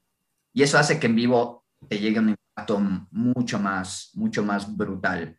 Eso respecto a lo que es en vivo. Respecto a lo que son los videos, eh, los primeros dos videos oficiales que hicimos fueron en stop motion. Eh, por el tema de que Emilia es muy buena en la fotografía, nos juntamos con un viejo amigo de Italia que se llama Federico Gianmattei, que es un fotógrafo muy respetado allá, y dijimos, hagamos un video con fotos. Y nos fuimos a, a Luca, en Italia, donde él tenía un pequeño estudio, y nos quedamos cinco días tomando fotos y fotos y fotos para crear esta secuencia de, de diferentes historias que suceden. Y todo fue una cuestión eh, muy técnica, como decir, bueno, si vamos a hacer una imagen en la que Amadeus coge este celular y después vuela, para hacer esto, ¿cuántas fotos vamos a hacer para que sucedan en cuatro segundos? Entonces, en cuatro segundos, si vamos a usar 10 fotogramas al segundo, tenemos que hacer 30 fotos de esta movida de acá a acá. Y eso fue un estudio que hicimos un guion alucinante. Y en otras ocasiones, en cambio, eh, meramente a a tiempo de, los bombos. Entonces, como en esta frase que hace tan, tan, tan, tan, ¿cuántos bombos son? Son 52. Ok, entonces esta historia tiene que suceder en 52 fotos. Y eso fue un, un, proceso alucinante porque teníamos que esperar a que el flash se vuelva a encender porque fueron todas fotos analógicas. O sea, eran digitales, obviamente, pero con un flash no es que te ibas moviendo normalmente y te tomaban mil fotos, no, era como una, salta, tac, ok, la segunda, salta, tac, y espérate, el flash no cogió, vuelve al anterior, salta. Entonces en la noche soñábamos con los flashes, o sea, fue una cosa brutal. Y el resultado fue alucinante. Ese primer video salió antes de que salga nuestro disco y conseguimos interés de los mismos Meshuga, o sea, lo posteamos y Cedric Thorndenthal lo compartió y dijo, wow, this is amazing. Jens Kidman eh, se contactó con nosotros a través de mí y decir, me encanta lo que están haciendo. O sea, que para mí, imagínate, yo empecé a saltar, a llorar en la casa, como... Sí nos mandamos a gente como Alejandro Jodorowsky, que nos influenció mucho en, nuestra juventud, con sus libros y todo, y lo posteó en su Twitter diciendo, en su, en su no me acuerdo si era Twitter o Instagram, no me acuerdo dónde lo posteó diciendo, oh, esta pareja, una historia de amor hermosa, qué sé yo, incluso con esta música brutal. Y de un día al otro ganamos como, como 8000 likes en el video. Entonces, fue una satisfacción alucinante, que estábamos con un lenguaje que a la gente le estaba llegando y le estaba tocando, ¿no es cierto? Entonces, sí, la onda visual es una cosa que nos, nos representa muchísimo, tanto así que los shows, o sea, lo último hacer es tocar. Se tiene fotografía, la cuestión, los videos, que, que las pantallas, que las luces, y al fin de cuentas como, bueno, dale, toca, toca, y es como, uy, ¿dónde estaba mi guitarra? Entonces, sí, es, digamos que somos más, que, más como productores de este conjunto audiovisual que meramente ejecutores de, de metal, ¿no? ¿Cuánto tardaron Amadeus aproximadamente? Porque eh, sé que es un trabajo muy laborioso, muy tardado, eh, muy disciplinado eh, en lograr ya el trabajo editado. ¿Tardaron mucho tiempo en, en, que saliera? Sí, el, las fotografías las hicimos como en cuatro días, de 8 de la mañana a 8 de la noche. Eso fue una cosa brutal. Eh, y en cambio la edición, que la hizo Emilia con la compu, que leyendo foto tras foto tras foto se trababa, era una cosa así de... ¡Ah! Eso sí, se demoró unas, unas tres semanas a full, a full time, así dándole con todo. Y, y después cosas que Emilia es muy, muy, muy como, como puntada en la perfección. O sea, cosas que para mí es como, ya, ya está. La Emilia es como, no, no, no, espérate, esto no me gusta. Hay que volver a tomar. Es como, no, no me digas eso. Sí, sí, no, no. O sea, es, ella es así. Y, y es, es, y mejor, mejor, porque esa es la presencia femenina que hace falta en un grupo de orcos, ¿no? Entonces, eh, sí, así, así, han sido trabajos bastante lentos y duros, pero al mismo tiempo, eh, como sabemos la vía que tenemos que tomar, no es una cosa en la que nos hundimos ni, nos ahogamos, es solamente es, es laborioso, es lento, pero sabemos para dónde tenemos que llegar y sabemos cómo hacerlo y menos mal tenemos las herramientas eh, para hacerlas. Entonces, Ahora, para el nuevo disco tenemos unas ideas dementes que vamos a empezar a producir eh, y siempre con esta estética de hacer algo que sea original y que no necesariamente necesites una productora de 100 mil dólares, sino tiempo, recurso humano, una cámara, una buena luz y sacarte la madre. Entonces... Sí. Amadeus, hablando de originalidad y de creatividad, eh, me gustó mucho el video de Mini Pony Meat ¿A qué sabe la carne de mini pony y a qué sabe la leche de mini pony y la salsa de aleta de tiburón? Qué buena onda, qué buena onda. Eso estuvo bueno. Esto lo hicimos en conjunto con, bueno, aquí en Ecuador hay una universidad muy importante en Quito que se llama la Universidad San Francisco, que es una de las universidades de, que tienen arte, que son más respetadas, que hacen el método Berkeley y toda la cuestión. Y ellos tienen una radio muy, muy seguida, que digamos toda la música independiente sale a través de esta radio. Y nosotros con la idea de hacer un video en el cual la estética tenía que ser que teníamos que estar en un auto y ah. nada. Y el resto nosotros nos inventemos. Eh, y de hecho somos una serie de videos de como cinco grupos que hicieron videos en un auto, siempre cámara fija en auto y ahí pasaba todo. Ahí interesantes. Eh, y nada, lo que decidimos fue hacer un lyric video para, para un poco que llegue más el mensaje de esa letra, que es un poco irónica, medio estúpida sobre el tema del consumo de carne y, la pusimos de una forma así medio ridícula. Y al final dijimos lyric video, pues subámonos en un auto, hagamos como que estamos en un drive-thru y que estamos pidiendo cosas que suenan chistosas, pero que son absurdas. O sea, si tú pides una hamburguesa de mini pony, es como, ay, no, pobrecito, qué asco. Pero es una hamburguesa de carne, sí, está bien. Y es el mismo. Entonces queríamos un poco ridiculizar eso. Y bueno, fue chistoso porque Emilia lo que propuso fue coger esta hamburguesa que con carne molida y le pusimos una cosa que acá se llama rope de mora, que es como una mermelada. Cosa. Y eso estaba lleno de esa huevada. Y Emilia al final se traga esto. Y, se la, casi, y Emilia es vegetariana. Y se comía esto con una... Igual las gomitas eran como, como si fuesen lombrices, como, son gomitas. Con la ropa. A mí me fue mejor porque me comí las gomitas con el amor. Delicioso. Pero Emilia se comió esa cuestión y, estamos muy contentos con el resultado. René hizo todo el tema de los estrobos con las letras que aparecen y estos chicos pusieron la fotografía, el auto, las buenas cámaras, la iluminación.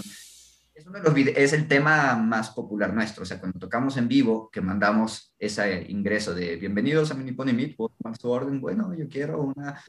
Gente ya bien sabe que se viene y es el tema, digamos que un poco más comercial, entonces la gente aquí, al menos aquí en Ecuador, se se matan con ese tema. Es, es el, tema radiofónico, por así decirlo, ¿no? Oye. Bueno, está bastante bueno. Amadeus, y bueno, ya pasando a un poquito, adelantándonos un poquito a la cuestión de, de, álbum, de los álbums. Eh, bueno, graban Imago en el 2017 y empiezan a tener como una serie de, de presentaciones importantes eh, en Ecuador, este, viajan a diferentes países y en uno de esos países llegan aquí a México eh, en el 2019 al Hell and Heaven a presentarse pues con bandas importantes en, la escena y con en un escenario pues grande, digamos, este, ¿cuál fue la recepción que les dieron aquí en México? ¿Cómo ha sido esa, esa conexión con el, el público de mexicano? Fue maravilloso. Eh, digamos que cuando íbamos, íbamos un poquito atemorizados porque obviamente eh, nos pasa mucho en nuevos países que eh, banda invitada Mini Pony, se nos ve a nosotros ahí todos, ¡wey! Y es como, ¿qué son estos, estos chingones? ¿Qué pirobos en Colombia? ¿Qué vienen a hacer? ¿No los quieren acá? Que váyanse. O sea, como diciendo, ¿de dónde sale esta, esta mariconada? O sea, ¿por qué? O sea, no, eh, mucha gente que quiere que nos llamemos Dead of the Valley, Blood with, qué sé yo. Entonces, llegamos con obviamente una lista de haters en, el Hell Heaven, como, ah, mejor traigan a, no, pero ¿por qué traen a, ah? Pero como estamos seguros de lo que hacemos y llegamos, nos, nos fue bastante bien. Tuvimos en contra el tema de la pandemia que se anunció ese día. Y el Hell Heaven, digamos que el aforo, al menos cuando tocamos nosotros, suelto números, tenían que haber, qué sé yo, como 40 mil personas y nos vieron 10 mil, una cosa así. Pero igual nos vieron 10 mil personas y estuvimos en el palco principal. Antes de Manowar conocimos a Phil Anselmo, estuvimos tomando cervezas con Dino Casares, estuve con Marc Cavalera, o sea, estamos en el backstage donde estaba Dino Casares, trata de los nombres, y al lado estaba el backstage de Minipop. Imagínate, para nosotros, que en Ecuador no hay tantos eventos tan masivos, fue una cosa alucinante. El trato, el hotel, o sea, llegamos como rockstars al escenario principal del Heaven y eso fue un, un premio para nosotros alucinante. Y a la gente le gustó mucho, a la gente le gustó mucho, eh, se quedaron fascinados y, y, digamos que tuvimos muy buen feedback, aunque tuvimos que salir corriendo por el tema de la pandemia a tratar de viajar a Ecuador ese mismo día porque cerraban fronteras y al final nos quedamos dos semanas en México ahí en un Airbnb. Eh, pero grabamos todo muy bien, con, multicam, llevamos a nuestro equipo de, producción de cámaras y después salió el video de nuestro viaje a México con Milwood Silk, eh, que era live en el Hell Heaven. Y ese video tuvo una respuesta del público alucinante. O sea, digamos que si nos vio algo de gente en el Hell Heaven, al haber publicado ese video, vio muchísima más gente y que fue casi más importante. Y mucha gente que fue como, güey, no conocía a estos chingones, qué chingada, nada. O sea, de, todo, así que para nosotros era como, qué maravilla. Entonces, bien, y igual se dieron otras oportunidades. Hicimos un streaming para el Rock Escultura, que es una página igual de, que, que promocionan rock y todo, y hicimos un streaming especial para ellos y, y como habían como 30 mil views en, en, cinco minutos, era una cosa que decíamos, wow, y a la gente le gustaba. Entonces, nos gusta ver que el público latinoamericano con el cual nos hemos podido eh, relacionar nos consideren como unos representantes de esta nueva onda, como los ginger de esta nueva onda de metal, como, como igual se puede hacer en Latinoamérica, o sea, igual lo tenemos, ¿no? Entonces, para nosotros es maravilloso.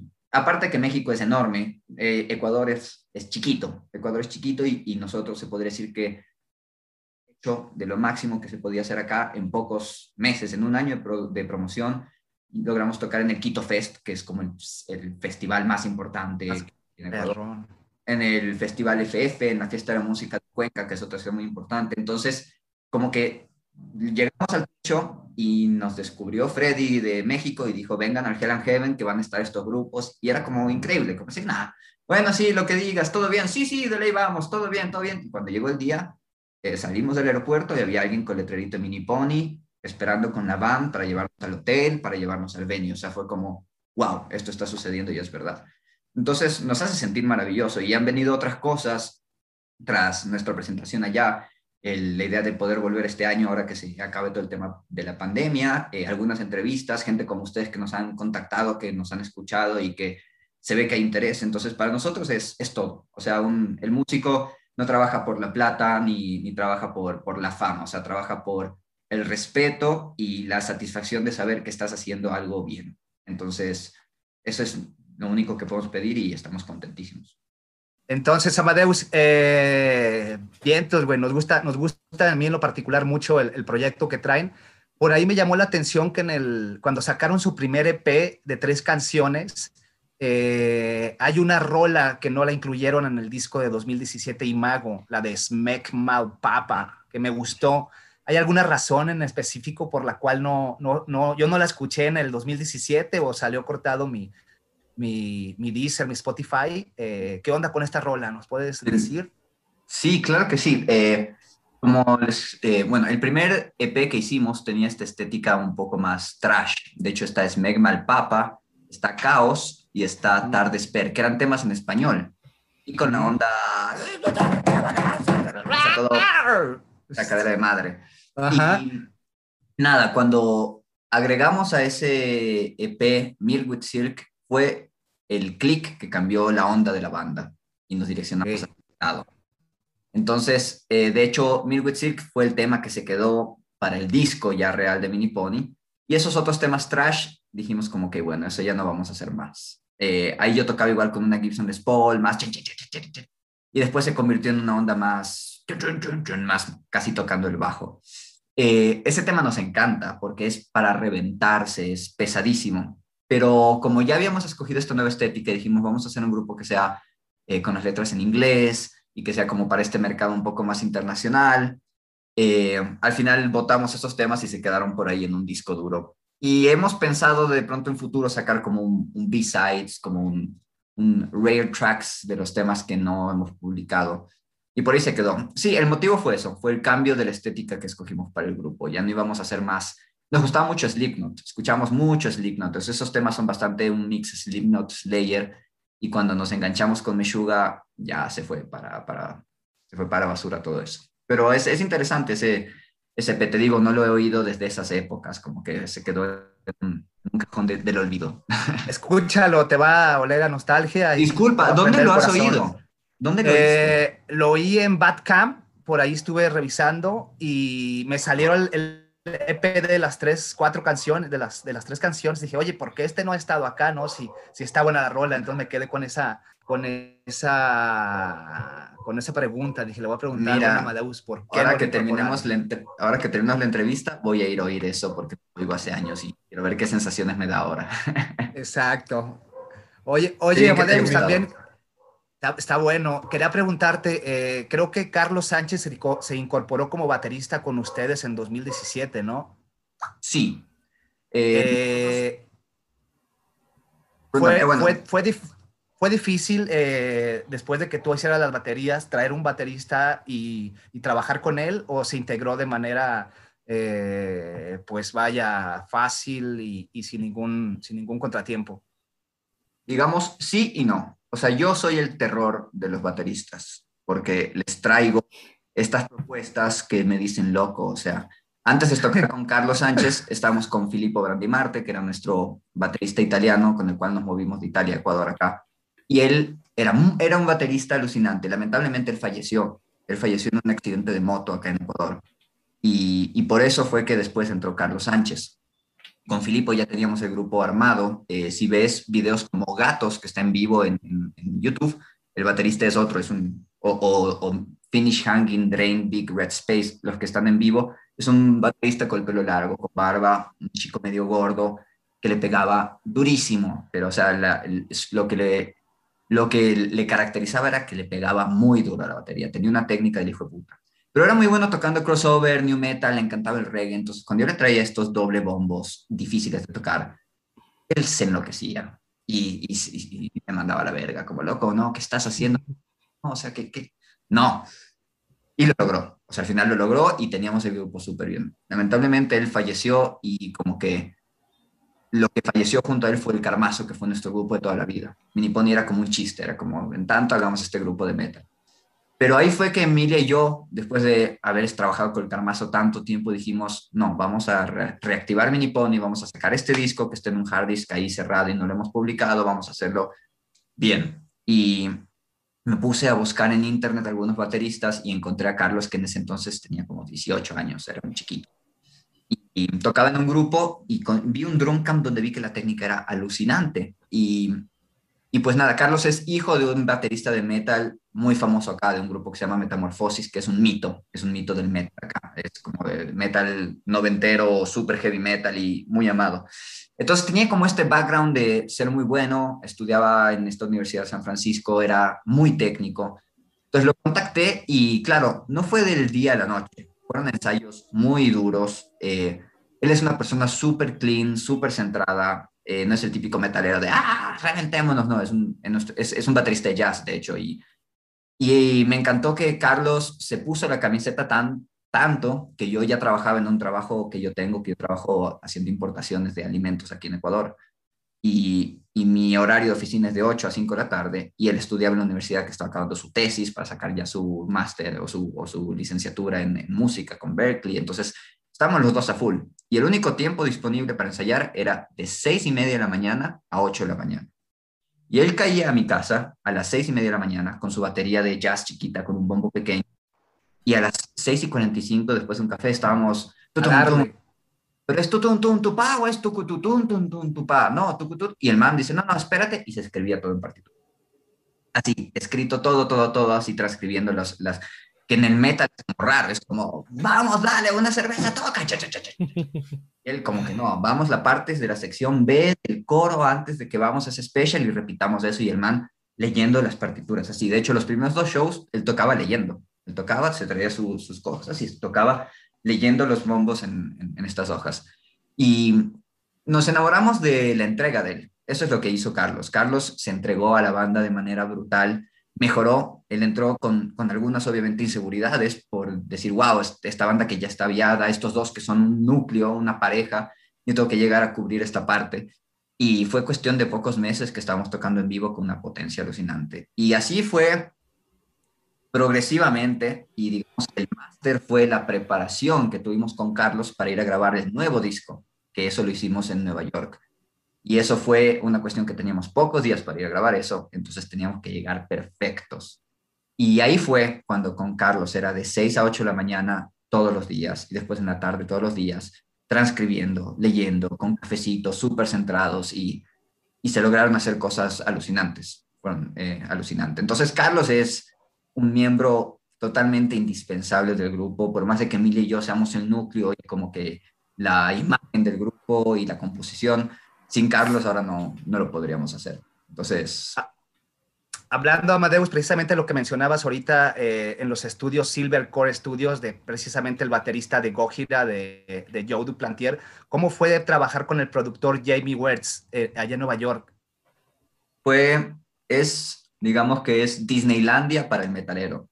Órale. Tú, yo llegué allá, obviamente, como habíamos ya boqueado las fechas, fue una cosa alucinante porque mandamos nuestro material y no es que tú vas y grabas ahí. O sea, ellos hacen como un screening, una selección de lo que van a querer producir. No es que cualquier grupo va y recibimos un feedback hermoso y como un plan de, entre comillas, coproducción de lo que costaba en serio el estudio. Dijeron, miren, nos gusta, vamos a cobrarle solo este tot, este porcentaje, tenemos estas fechas disponibles, vengan. Entonces nosotros dijimos, o sea, hicimos la inversión y nos fuimos para allá. Y fuimos preparadísimos porque era, era la oportunidad y no podíamos perder tiempo. Y de hecho íbamos fuimos eh, con cinco días de, de, booking del, del, estudio, con la idea de grabar cuatro días baterías y el último día arreglar baterías. Como que dije, vamos a grabar baterías allá.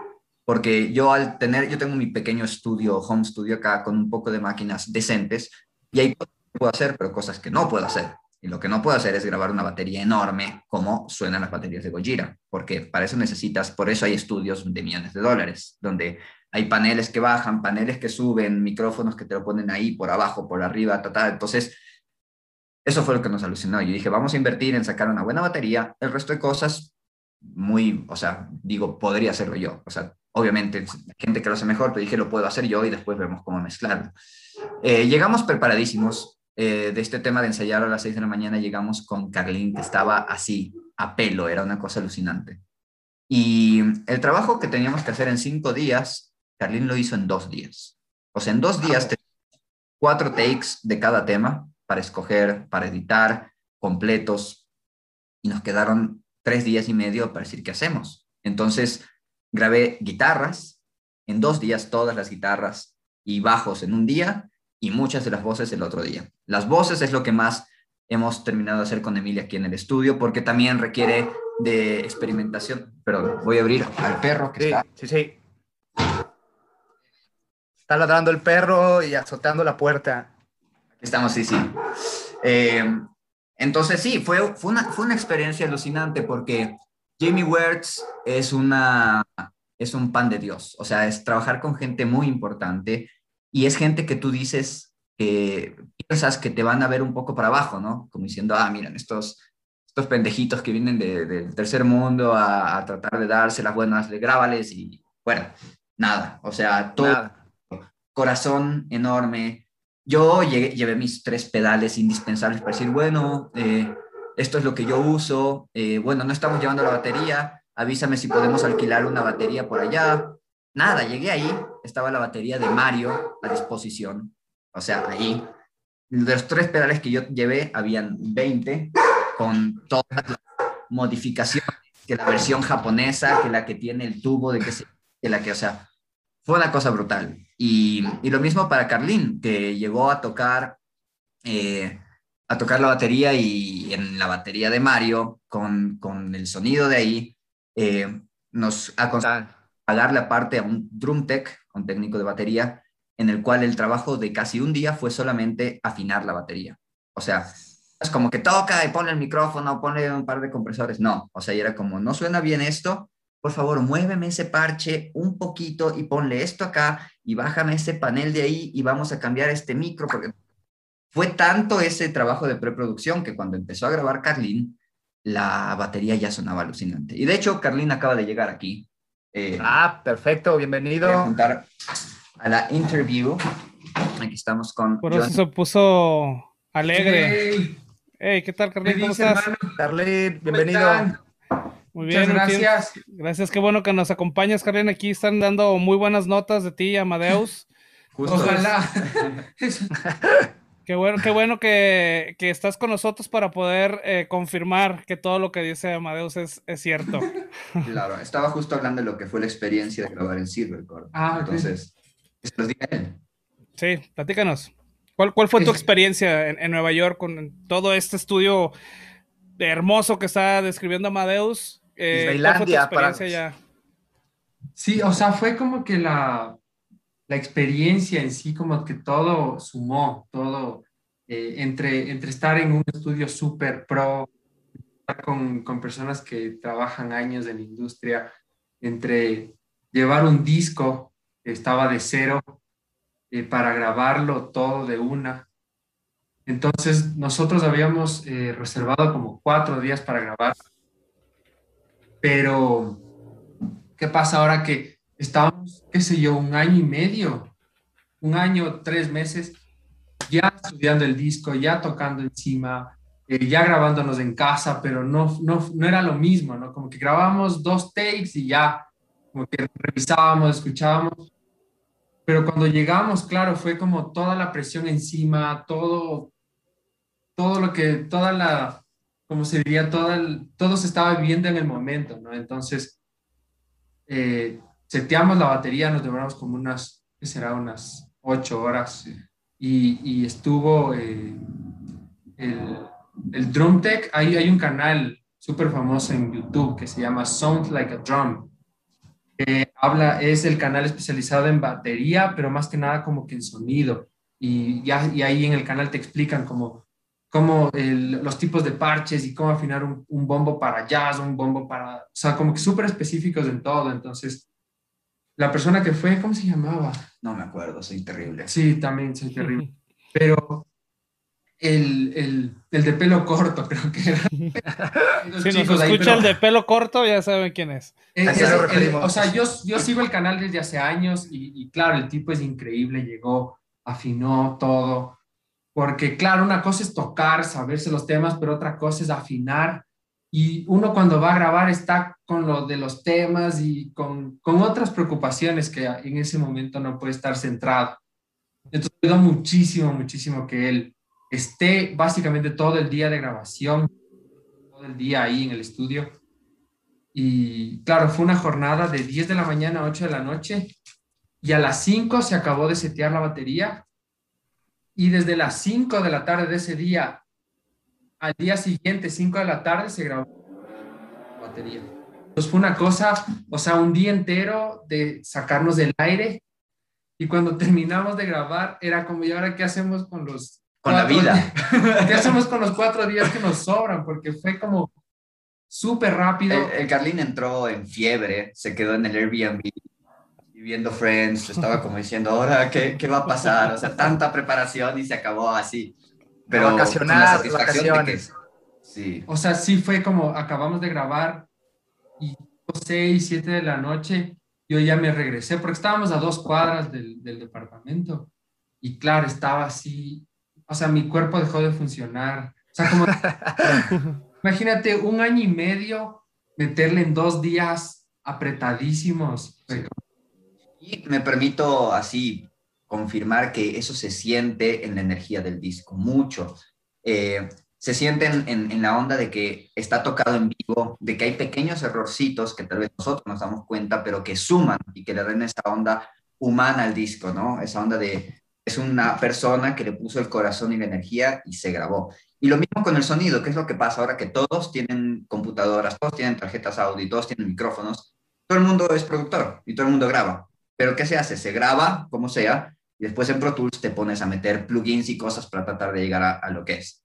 Con Carlin fue todo el contrario, era como que el sonido de fuente ya era así y ese era el estrés del productor. Nada de que no, tranquilo, después lo reemplazamos. No, o sea, era como mueve el micrófono, pero 30 centímetros, o sea, no, 30 milímetros, o sea, una cosa... Milímetros. Exacto, vuelve para acá. ¿Sabes qué? No, mira, ese tom, cuando tocas así, me deja una cola que me molesta en el micrófono de arriba, de la izquierda. Entonces, eran cosas tan así que uno aquí que, que se produce solo, no, no, no llegas a eso. Es como graba y después le quitas en Pro Tools. O sea, entonces eso se siente. Y la batería, digamos que en la mezcla final es de las cosas que se mantuvieron más orgánicas. O sea, tú ves la lista de plugins y de cosas que están en los otros canales, que son varios para llegar a lo que se debe hacer, la batería está como que así, como que una ecualización acá, una ecualización aquí y una cosita acá. Es que esa sala, ¿cómo sonaba? Esa sala. sí. Muy lindo. y, y la energía. O sea, yo, es, tal vez suena súper hippie lo que voy a decir, pero cuando llegué y entré, era como primero el sueño de, wow, logramos. Estás ahí con, con la guitarra del Mario ahí, con los amplificadores, con toda esa energía de saber que ahí hicieron discos como Magma. Y estás ahí. Entonces yo entré y sonaba, y yo me sentía como, como cuando entras, no sé, a un lugar sagrado, como cuando entras a una iglesia que estés de acuerdo, no estés de acuerdo, entras y dices, wow, aquí hay una energía especial, ¿me entiendes? Y eso nos, nos invadió de forma alucinante y, y, el disco salió muy bien, muy bien por eso, menos mal. Adeus, eh, eh, adelante Carlos, perdón. Ah, bueno, sí, bueno, yo nomás, bueno, estamos viendo obviamente una evolución en el sonido, en la producción de, este álbum, obviamente, pues pasaron a las grandes ligas básicamente, pero ¿qué evolución va a tener este nuevo álbum respecto al sonido de Imago? Es decir, ¿cuál es la evolución de Mini Pony para este nuevo álbum? Pues principalmente, bueno, partiendo por el hecho de que la batería es grabada con Carlín y con el amor y el corazón, eh, las baterías de Imago, aunque yo estoy muy orgulloso del trabajo que hice, fueron secuenciadas por mí, con un, un módulo de baterías grabado por Thomas Hake, que se hizo famoso mundialmente para toda la gente que hace metal, que se llama Drum Kit from Hell. Y con eso es con lo que hacen maquetas el 150% de la gente que hace metal. O sea, te metes ahí, secuencias, y suena muy bien, suena muy bien. Tienes algunas opciones para humanizarlo y crearle esos errores humanos para que suene bien. Entonces, eh, en este nuevo disco se siente la energía de Carlín. Eh, hemos simplificado un poco. Yo, al haber sido el productor entero del disco anterior, eh, como que el sonido de la guitarra, yo me encargaba de que sean como 16 guitarras que tocaban al mismo tiempo. Una que te da la punta, chin, chin, chin, otra que te da el bajo, otra que te da las medias guitarras y todo eso así cortado, así matemáticamente. Entonces era, era un proyecto casi de música electrónica más de metal eran los sonidos metal, pero la edición era casi música electrónica. Entonces, el disco viejo, aunque estamos muy orgullosos, suena para el gusto que tenemos ahora un poco muy robótico, muy, muy como un disco, así como muy perfeccionito. Entonces, este nuevo disco, hay dos guitarras, hay una guitarra a la izquierda, una guitarra a la derecha, hay la batería de Carlin de comienzo al final. Eh, se siente una cosa un poco más humana, un poco más, entre comillas, tocada en vivo. Y es mucho más mainstream también. Sí, también la estética cambió un poco. Sí, las composiciones como que vimos que es lo que pegaba del anterior y yo me atrevería a decir que de este disco todos son singles. O sea, no hay un tema de relleno de que, bueno, me gusta a mí y ojalá a alguien le guste. O sea, todos los temas tienen un concepto eh, lírico bien objetivo, tienen la parte chévere, la parte DJ empezada, la parte fácil de oír y cualquier tema que le pongas play es como que dices, ah, wow, qué bacán, ahí está. Y eso es una cosa que, que, nos orgullece, como que cogimos la estética del grupo y ahorita le encajonamos en eso que sabemos que, que va a pegar. O sea, no puedo decirlo si va a pegar, pero para nosotros son temas que pones play y de comienzo a final gusta. Y todos los temas. Muchachos, eh, el disco es Anja, Anja, ¿cómo se pronuncia eh, y cuándo sale? El disco se llama Ashna Ashna es eh, en toda la, cultura hindú y de yoga, Emilia y yo estamos muy metidos en el yoga, es el, es el chakra del tercer ojo, que es la que te, te, te, incita a la apertura de, de, las cuestiones más sensibles, más instintivas y, y bueno, por ahí fue un coincidió cuando estábamos componiendo el disco con, esta, con este descubrimiento del yoga de Emilia y yo. Eh, también coincidió con Emilia que se quedó embarazada de nuestra primera bebé, que ahora ya tiene un año y siete meses. Y bueno, como hemos estado con Emilia toda la vida, como que es muy personal el tema artístico del lenguaje em, lírico, ¿no? Eh, Ashna eh, habla mucho sobre, sobre, sobre la paz y los animales y todo el trip personal, interior, de cada humano y su lucha por tratar de estar bien y ser mejor. Y bueno, por ahí va la onda.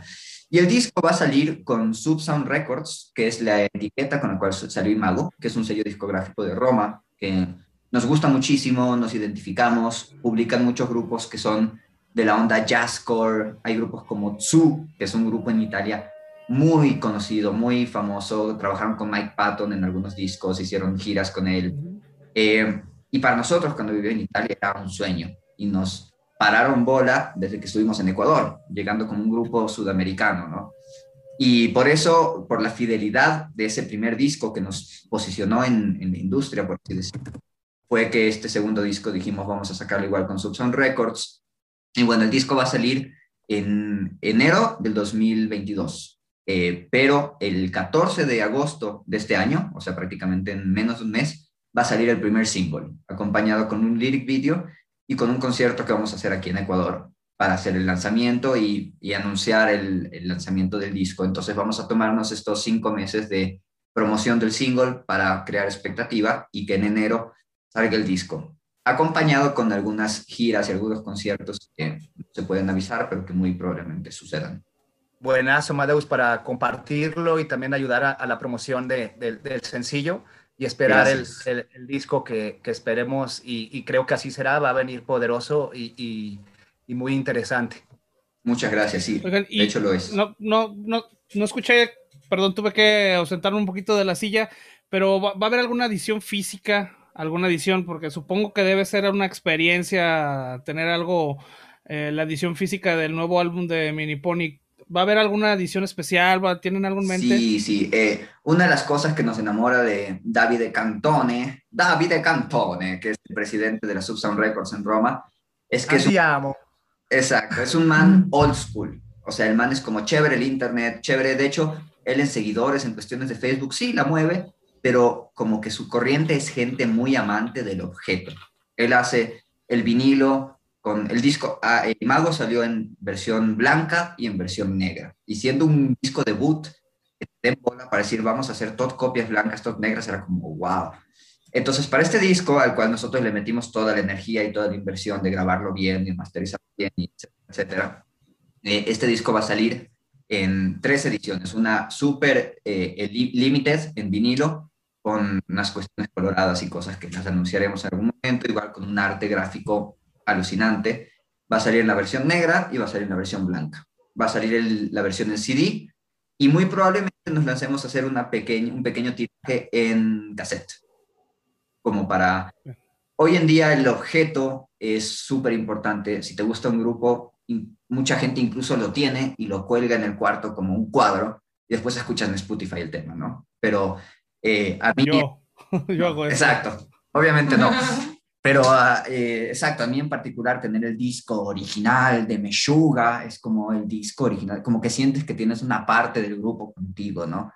Y, y sí, nos hemos, o sea, nuestro afán era de que el disco salga en, físico también y así va a ser. Y va a tener distribución a nivel mundial, que eso es muy bueno. O sea, se va a poder encontrar en México, se va a encontrar en Estados Unidos, se va a encontrar, encontrar en Europa, en Asia y en Sudamérica. Ahora, Obviamente depende de cuánto empuje de promoción hagamos en cada sección para ver cuál es el resultado, pero estamos trabajando por eso y, hay algunas expectativas súper buenas. Bien, bien, bien, muchachos. También eh, está ahorita la pandemia pues regresando, se está complicando eh, por las tocadas en vivo. Eh, ¿Qué expectativas tienen respecto al futuro de la banda? Em, bueno, volver a tocar en vivo, que es lo primero, o sea, nosotros también reactivarnos, porque ha sido un poco un, layout, un layback para todos. Eh, y pues como que pusimos un pie ya fuerte en, el tema del metal, como que hay gente que ya nos conoce y, y, le gusta. Yo estoy seguro que con este nuevo disco y haciendo las cosas bien vamos a poder posicionarnos de una forma un poquito más profesional, que nos conozca más gente, conocer más países eh, y, y, bueno, y concretar los planes que tenemos de promoción para el disco, que, que, son algunos chéveres. Incluye la idea de hacer un tour en Europa, que se está promocionando, se está organizando, la idea de hacer eh, un viaje a México en diciembre para promocionarlo. Tenemos confirmado eh, un concierto junto a Ginger en Bogotá el próximo año, en mayo, en el Tattoo Music Fest, y algunas ideas de algunos conciertos en Estados Unidos. Entonces, nada, poder, poder meternos mejor en la liga, eh, poder codearnos con esta gente que hemos admirado toda la vida y con ya nos dieron un gustito en el Hell and Heaven de decirnos, vean, si es posible, si están a la par, si le suben a un escenario grande no van a quedar en ridículo, sino que van a dar una buena imagen. Entonces seguir con eso es el sueño que hemos tenido por estos años y le hemos estado metiendo todo el corazón. Entonces, eh, ahora que ya vamos a volver a poder tocar, pues salir y reventarla y dejar en alto lo que, lo que sabemos hacer. Muy bien. Sí, bueno, ahí por aquí eh, estaba viendo que en Quito van a tener presentación y va a haber varias bandas acá de México. De hecho, por ahí van los A-School, Madafaka, va y varias bandas que habíamos tenido aquí en, el, podcast. Eso es en Bogotá. En Bogotá, perdón, sí, en Bogotá, en el, en el festival de, de Tatú. Los viejos van a estar también. Ah, de acá también, que ya los vimos hace poco, bueno, relativamente poco, sí, por claro, son, tendencia. son muy respetados. Igual tuvimos el, el, honor de conocer a Obesity, eh, de, ¿cómo se llaman? Parasite también. Estuvimos tocando en, en Bogotá. Ah, también de aquí de Guadalajara. Sí, estuvimos tocando con ellos en un concierto junto a Periphery y Monuments en Bogotá. alucinante. O sea, la energía que tienen ustedes, la gente de México, la, la onda, la cancha, es una cosa súper linda. Entonces, no, no, hermoso. Y ojalá eh, se puedan concretar este viaje a México en diciembre y pues compartir escenario con alguna de esta gente que, con la cual hicimos mucha amistad y muy buena onda. A mí en particular Obesity me parece un grupo alucinante, son, muy buenos, son técnicamente súper, súper evolucionados. Entonces, vamos a Oye, Amadeus, tengo una pregunta. Esta es, una pregunta más bien que quiero hacer porque ya se nos pasó el tiempo, pero yo quiero, quiero hacer esta pregunta. Y era una pregunta que quería hacerle a Emilia precisamente porque ella es la que lleva la, la onda esta de la, de la música más, electrónica, de las secuencias, todo esto, pero a mí me gusta mucho el breakcore, ¿no? Entonces veo que ustedes tienen mucha influencia de eso. Y a lo mejor creo que tú vas a saber porque son muy unidos. ¿Qué influencias tienen de esta, de esta música? De, de Breakcore, como qué bandas son las que utilizan o, les gusta mucho para, como para incluirlo, ¿no? En su, en su concepto. Claro que sí. Verás, te voy a dar un nombre que muy probablemente nadie te va a dar, porque es un grupo que nos alucinó y es un grupo que no es muy famoso, sino que era un mito en Bolonia. Nosotros vivimos en Bolonia por 10 años. Era un grupo que se llamaba Bolonia Violenta. Te, invito a que lo busques. Boloña Violenta era un chico, que era un violinista muy famoso, muy importante, que tocaba en vivo con un pod, el típico eh, frijolito rojo, que es un amplificador de guitarra que tienes todos los sonidos más pesados del mundo ahí. Tocaba con eso y con un iPod. En el iPod mandaba unas baterías ya grabadas y con el pod él tocaba la guitarra. Y era todo como discursos en italiano absurdos, como Oggi mi sono incontrato con mia mamma e abbiamo deciso di andare a comprare il pane. Se acaba. Siguiente tema. Así. Y eso lo vimos en vivo y fue como, wow. Y Emilia es la que, lo que, esas gotas de breaker. Yo soy mucho más como de DJ, de tiempos externos, largos, pero esas cosas Emilia es la que siempre propone como hagamos que en el tema todo se vaya en fade out. Es como, loca, ¿cómo? O sea, no se puede ir todo en fade out. Sí, sí, sí, todo en la mezcla se va y se va acabando y después a un punto viene de golpe. Es como, loca, no, no. Bueno, esas, esas, esas son las cosas que, Emilia apoya. Y bueno, eh, Emilia es muy fanática de Phantomas. Sí, claro. Eh, de Mike Patton, ese disco, ay, no me acuerdo cómo se llamaba no sé, qué vergüenza. ¿Las caricaturas? Ese. Suspended Animation. Es Suspended Animation, exactamente. Buenísimo. Ese Suspended Animation con Emilia lo escuchábamos en Bolonia y tenía la versión original que era como un calendario con, con, con, alucinantes. Y eso nos, nos traumó, nos traumó brutalmente. Y bueno, y Atari Teenage Riot, que perdón, eh, Mel Banana, no es breakcore, pero tiene... Es como, wow. Entonces sí, esa es la... En mi Pony se siente mucho. Ay, bueno, es como, no, quiero cantar como japonesa en este tema. y salió. Entonces, sí, sí, por ahí van las, las cosas, pero te invito a que escuches Boloña Violenta. No sé si existe. Ya lo tengo. Ya, ya, estoy, ya estoy viendo aquí los videos en YouTube. Ahorita terminando esto me los voy a quemar. Es, es, es demente. Y, y bueno, de ahí nos influenció un poco Dillinger, que no es necesariamente breakcore, pero en el Miss Machine tenía cosas que no habíamos descubierto en otros lados. Ah, perdón, The Locust. Emilia es fanática de Locust. A mí me gustan, pero Emilia era fanática en Bolonia y logramos conocerlos y se hizo amiga de Justin Preston, con quien se escriben y Justin Preston, y, o sea, alucinante. Y sí, por ahí va un poco la influencia breaker que tenemos. En Gatos, que es un tema que, que lo puedes encontrar en YouTube, hay mucho breaker. sí, sí, justamente. Muy bien. Y de hecho, el nuevo tema, el single que va a salir tiene una onda breaker bien presente. Y después se transforma esta onda un poco más gojira y al final es súper chubiano. Entonces va por ahí la cuestión. Muy bien, I mean, I mean, entonces hay que esperar lo nuevo de, de Mini Pony en cuanto salga, pues a reventar aquí los vecinos le van a tener que Eso. hacerse fans de, de Mini Pony también. A la fuerza, seguramente van a, les vamos a contactar para mandarles en anteprima y que vayamos a lanzarlo, ustedes también nos ayuden a lanzarlo en las redes para que la gente que está siguiendo Cuente pues, con nosotros. Cuenten con nosotros, seguramente eh, vamos a tener mucha gente interesada porque hay mucha, yo conozco gente que le gusta mucho la banda, entonces aquí les podemos dar la mano con lo que podamos. Aquí estamos a su servicio, por favor. Muchas gracias. Muchísimas gracias. Y bueno, señores, nos queda un poquito de tiempo. Vamos a aprovechar esto para no apresurar mucho la despedida. ¿Quieren agregar algo? Eh, Amadeus, Carlín. Eh, no sé de qué hablaron al principio.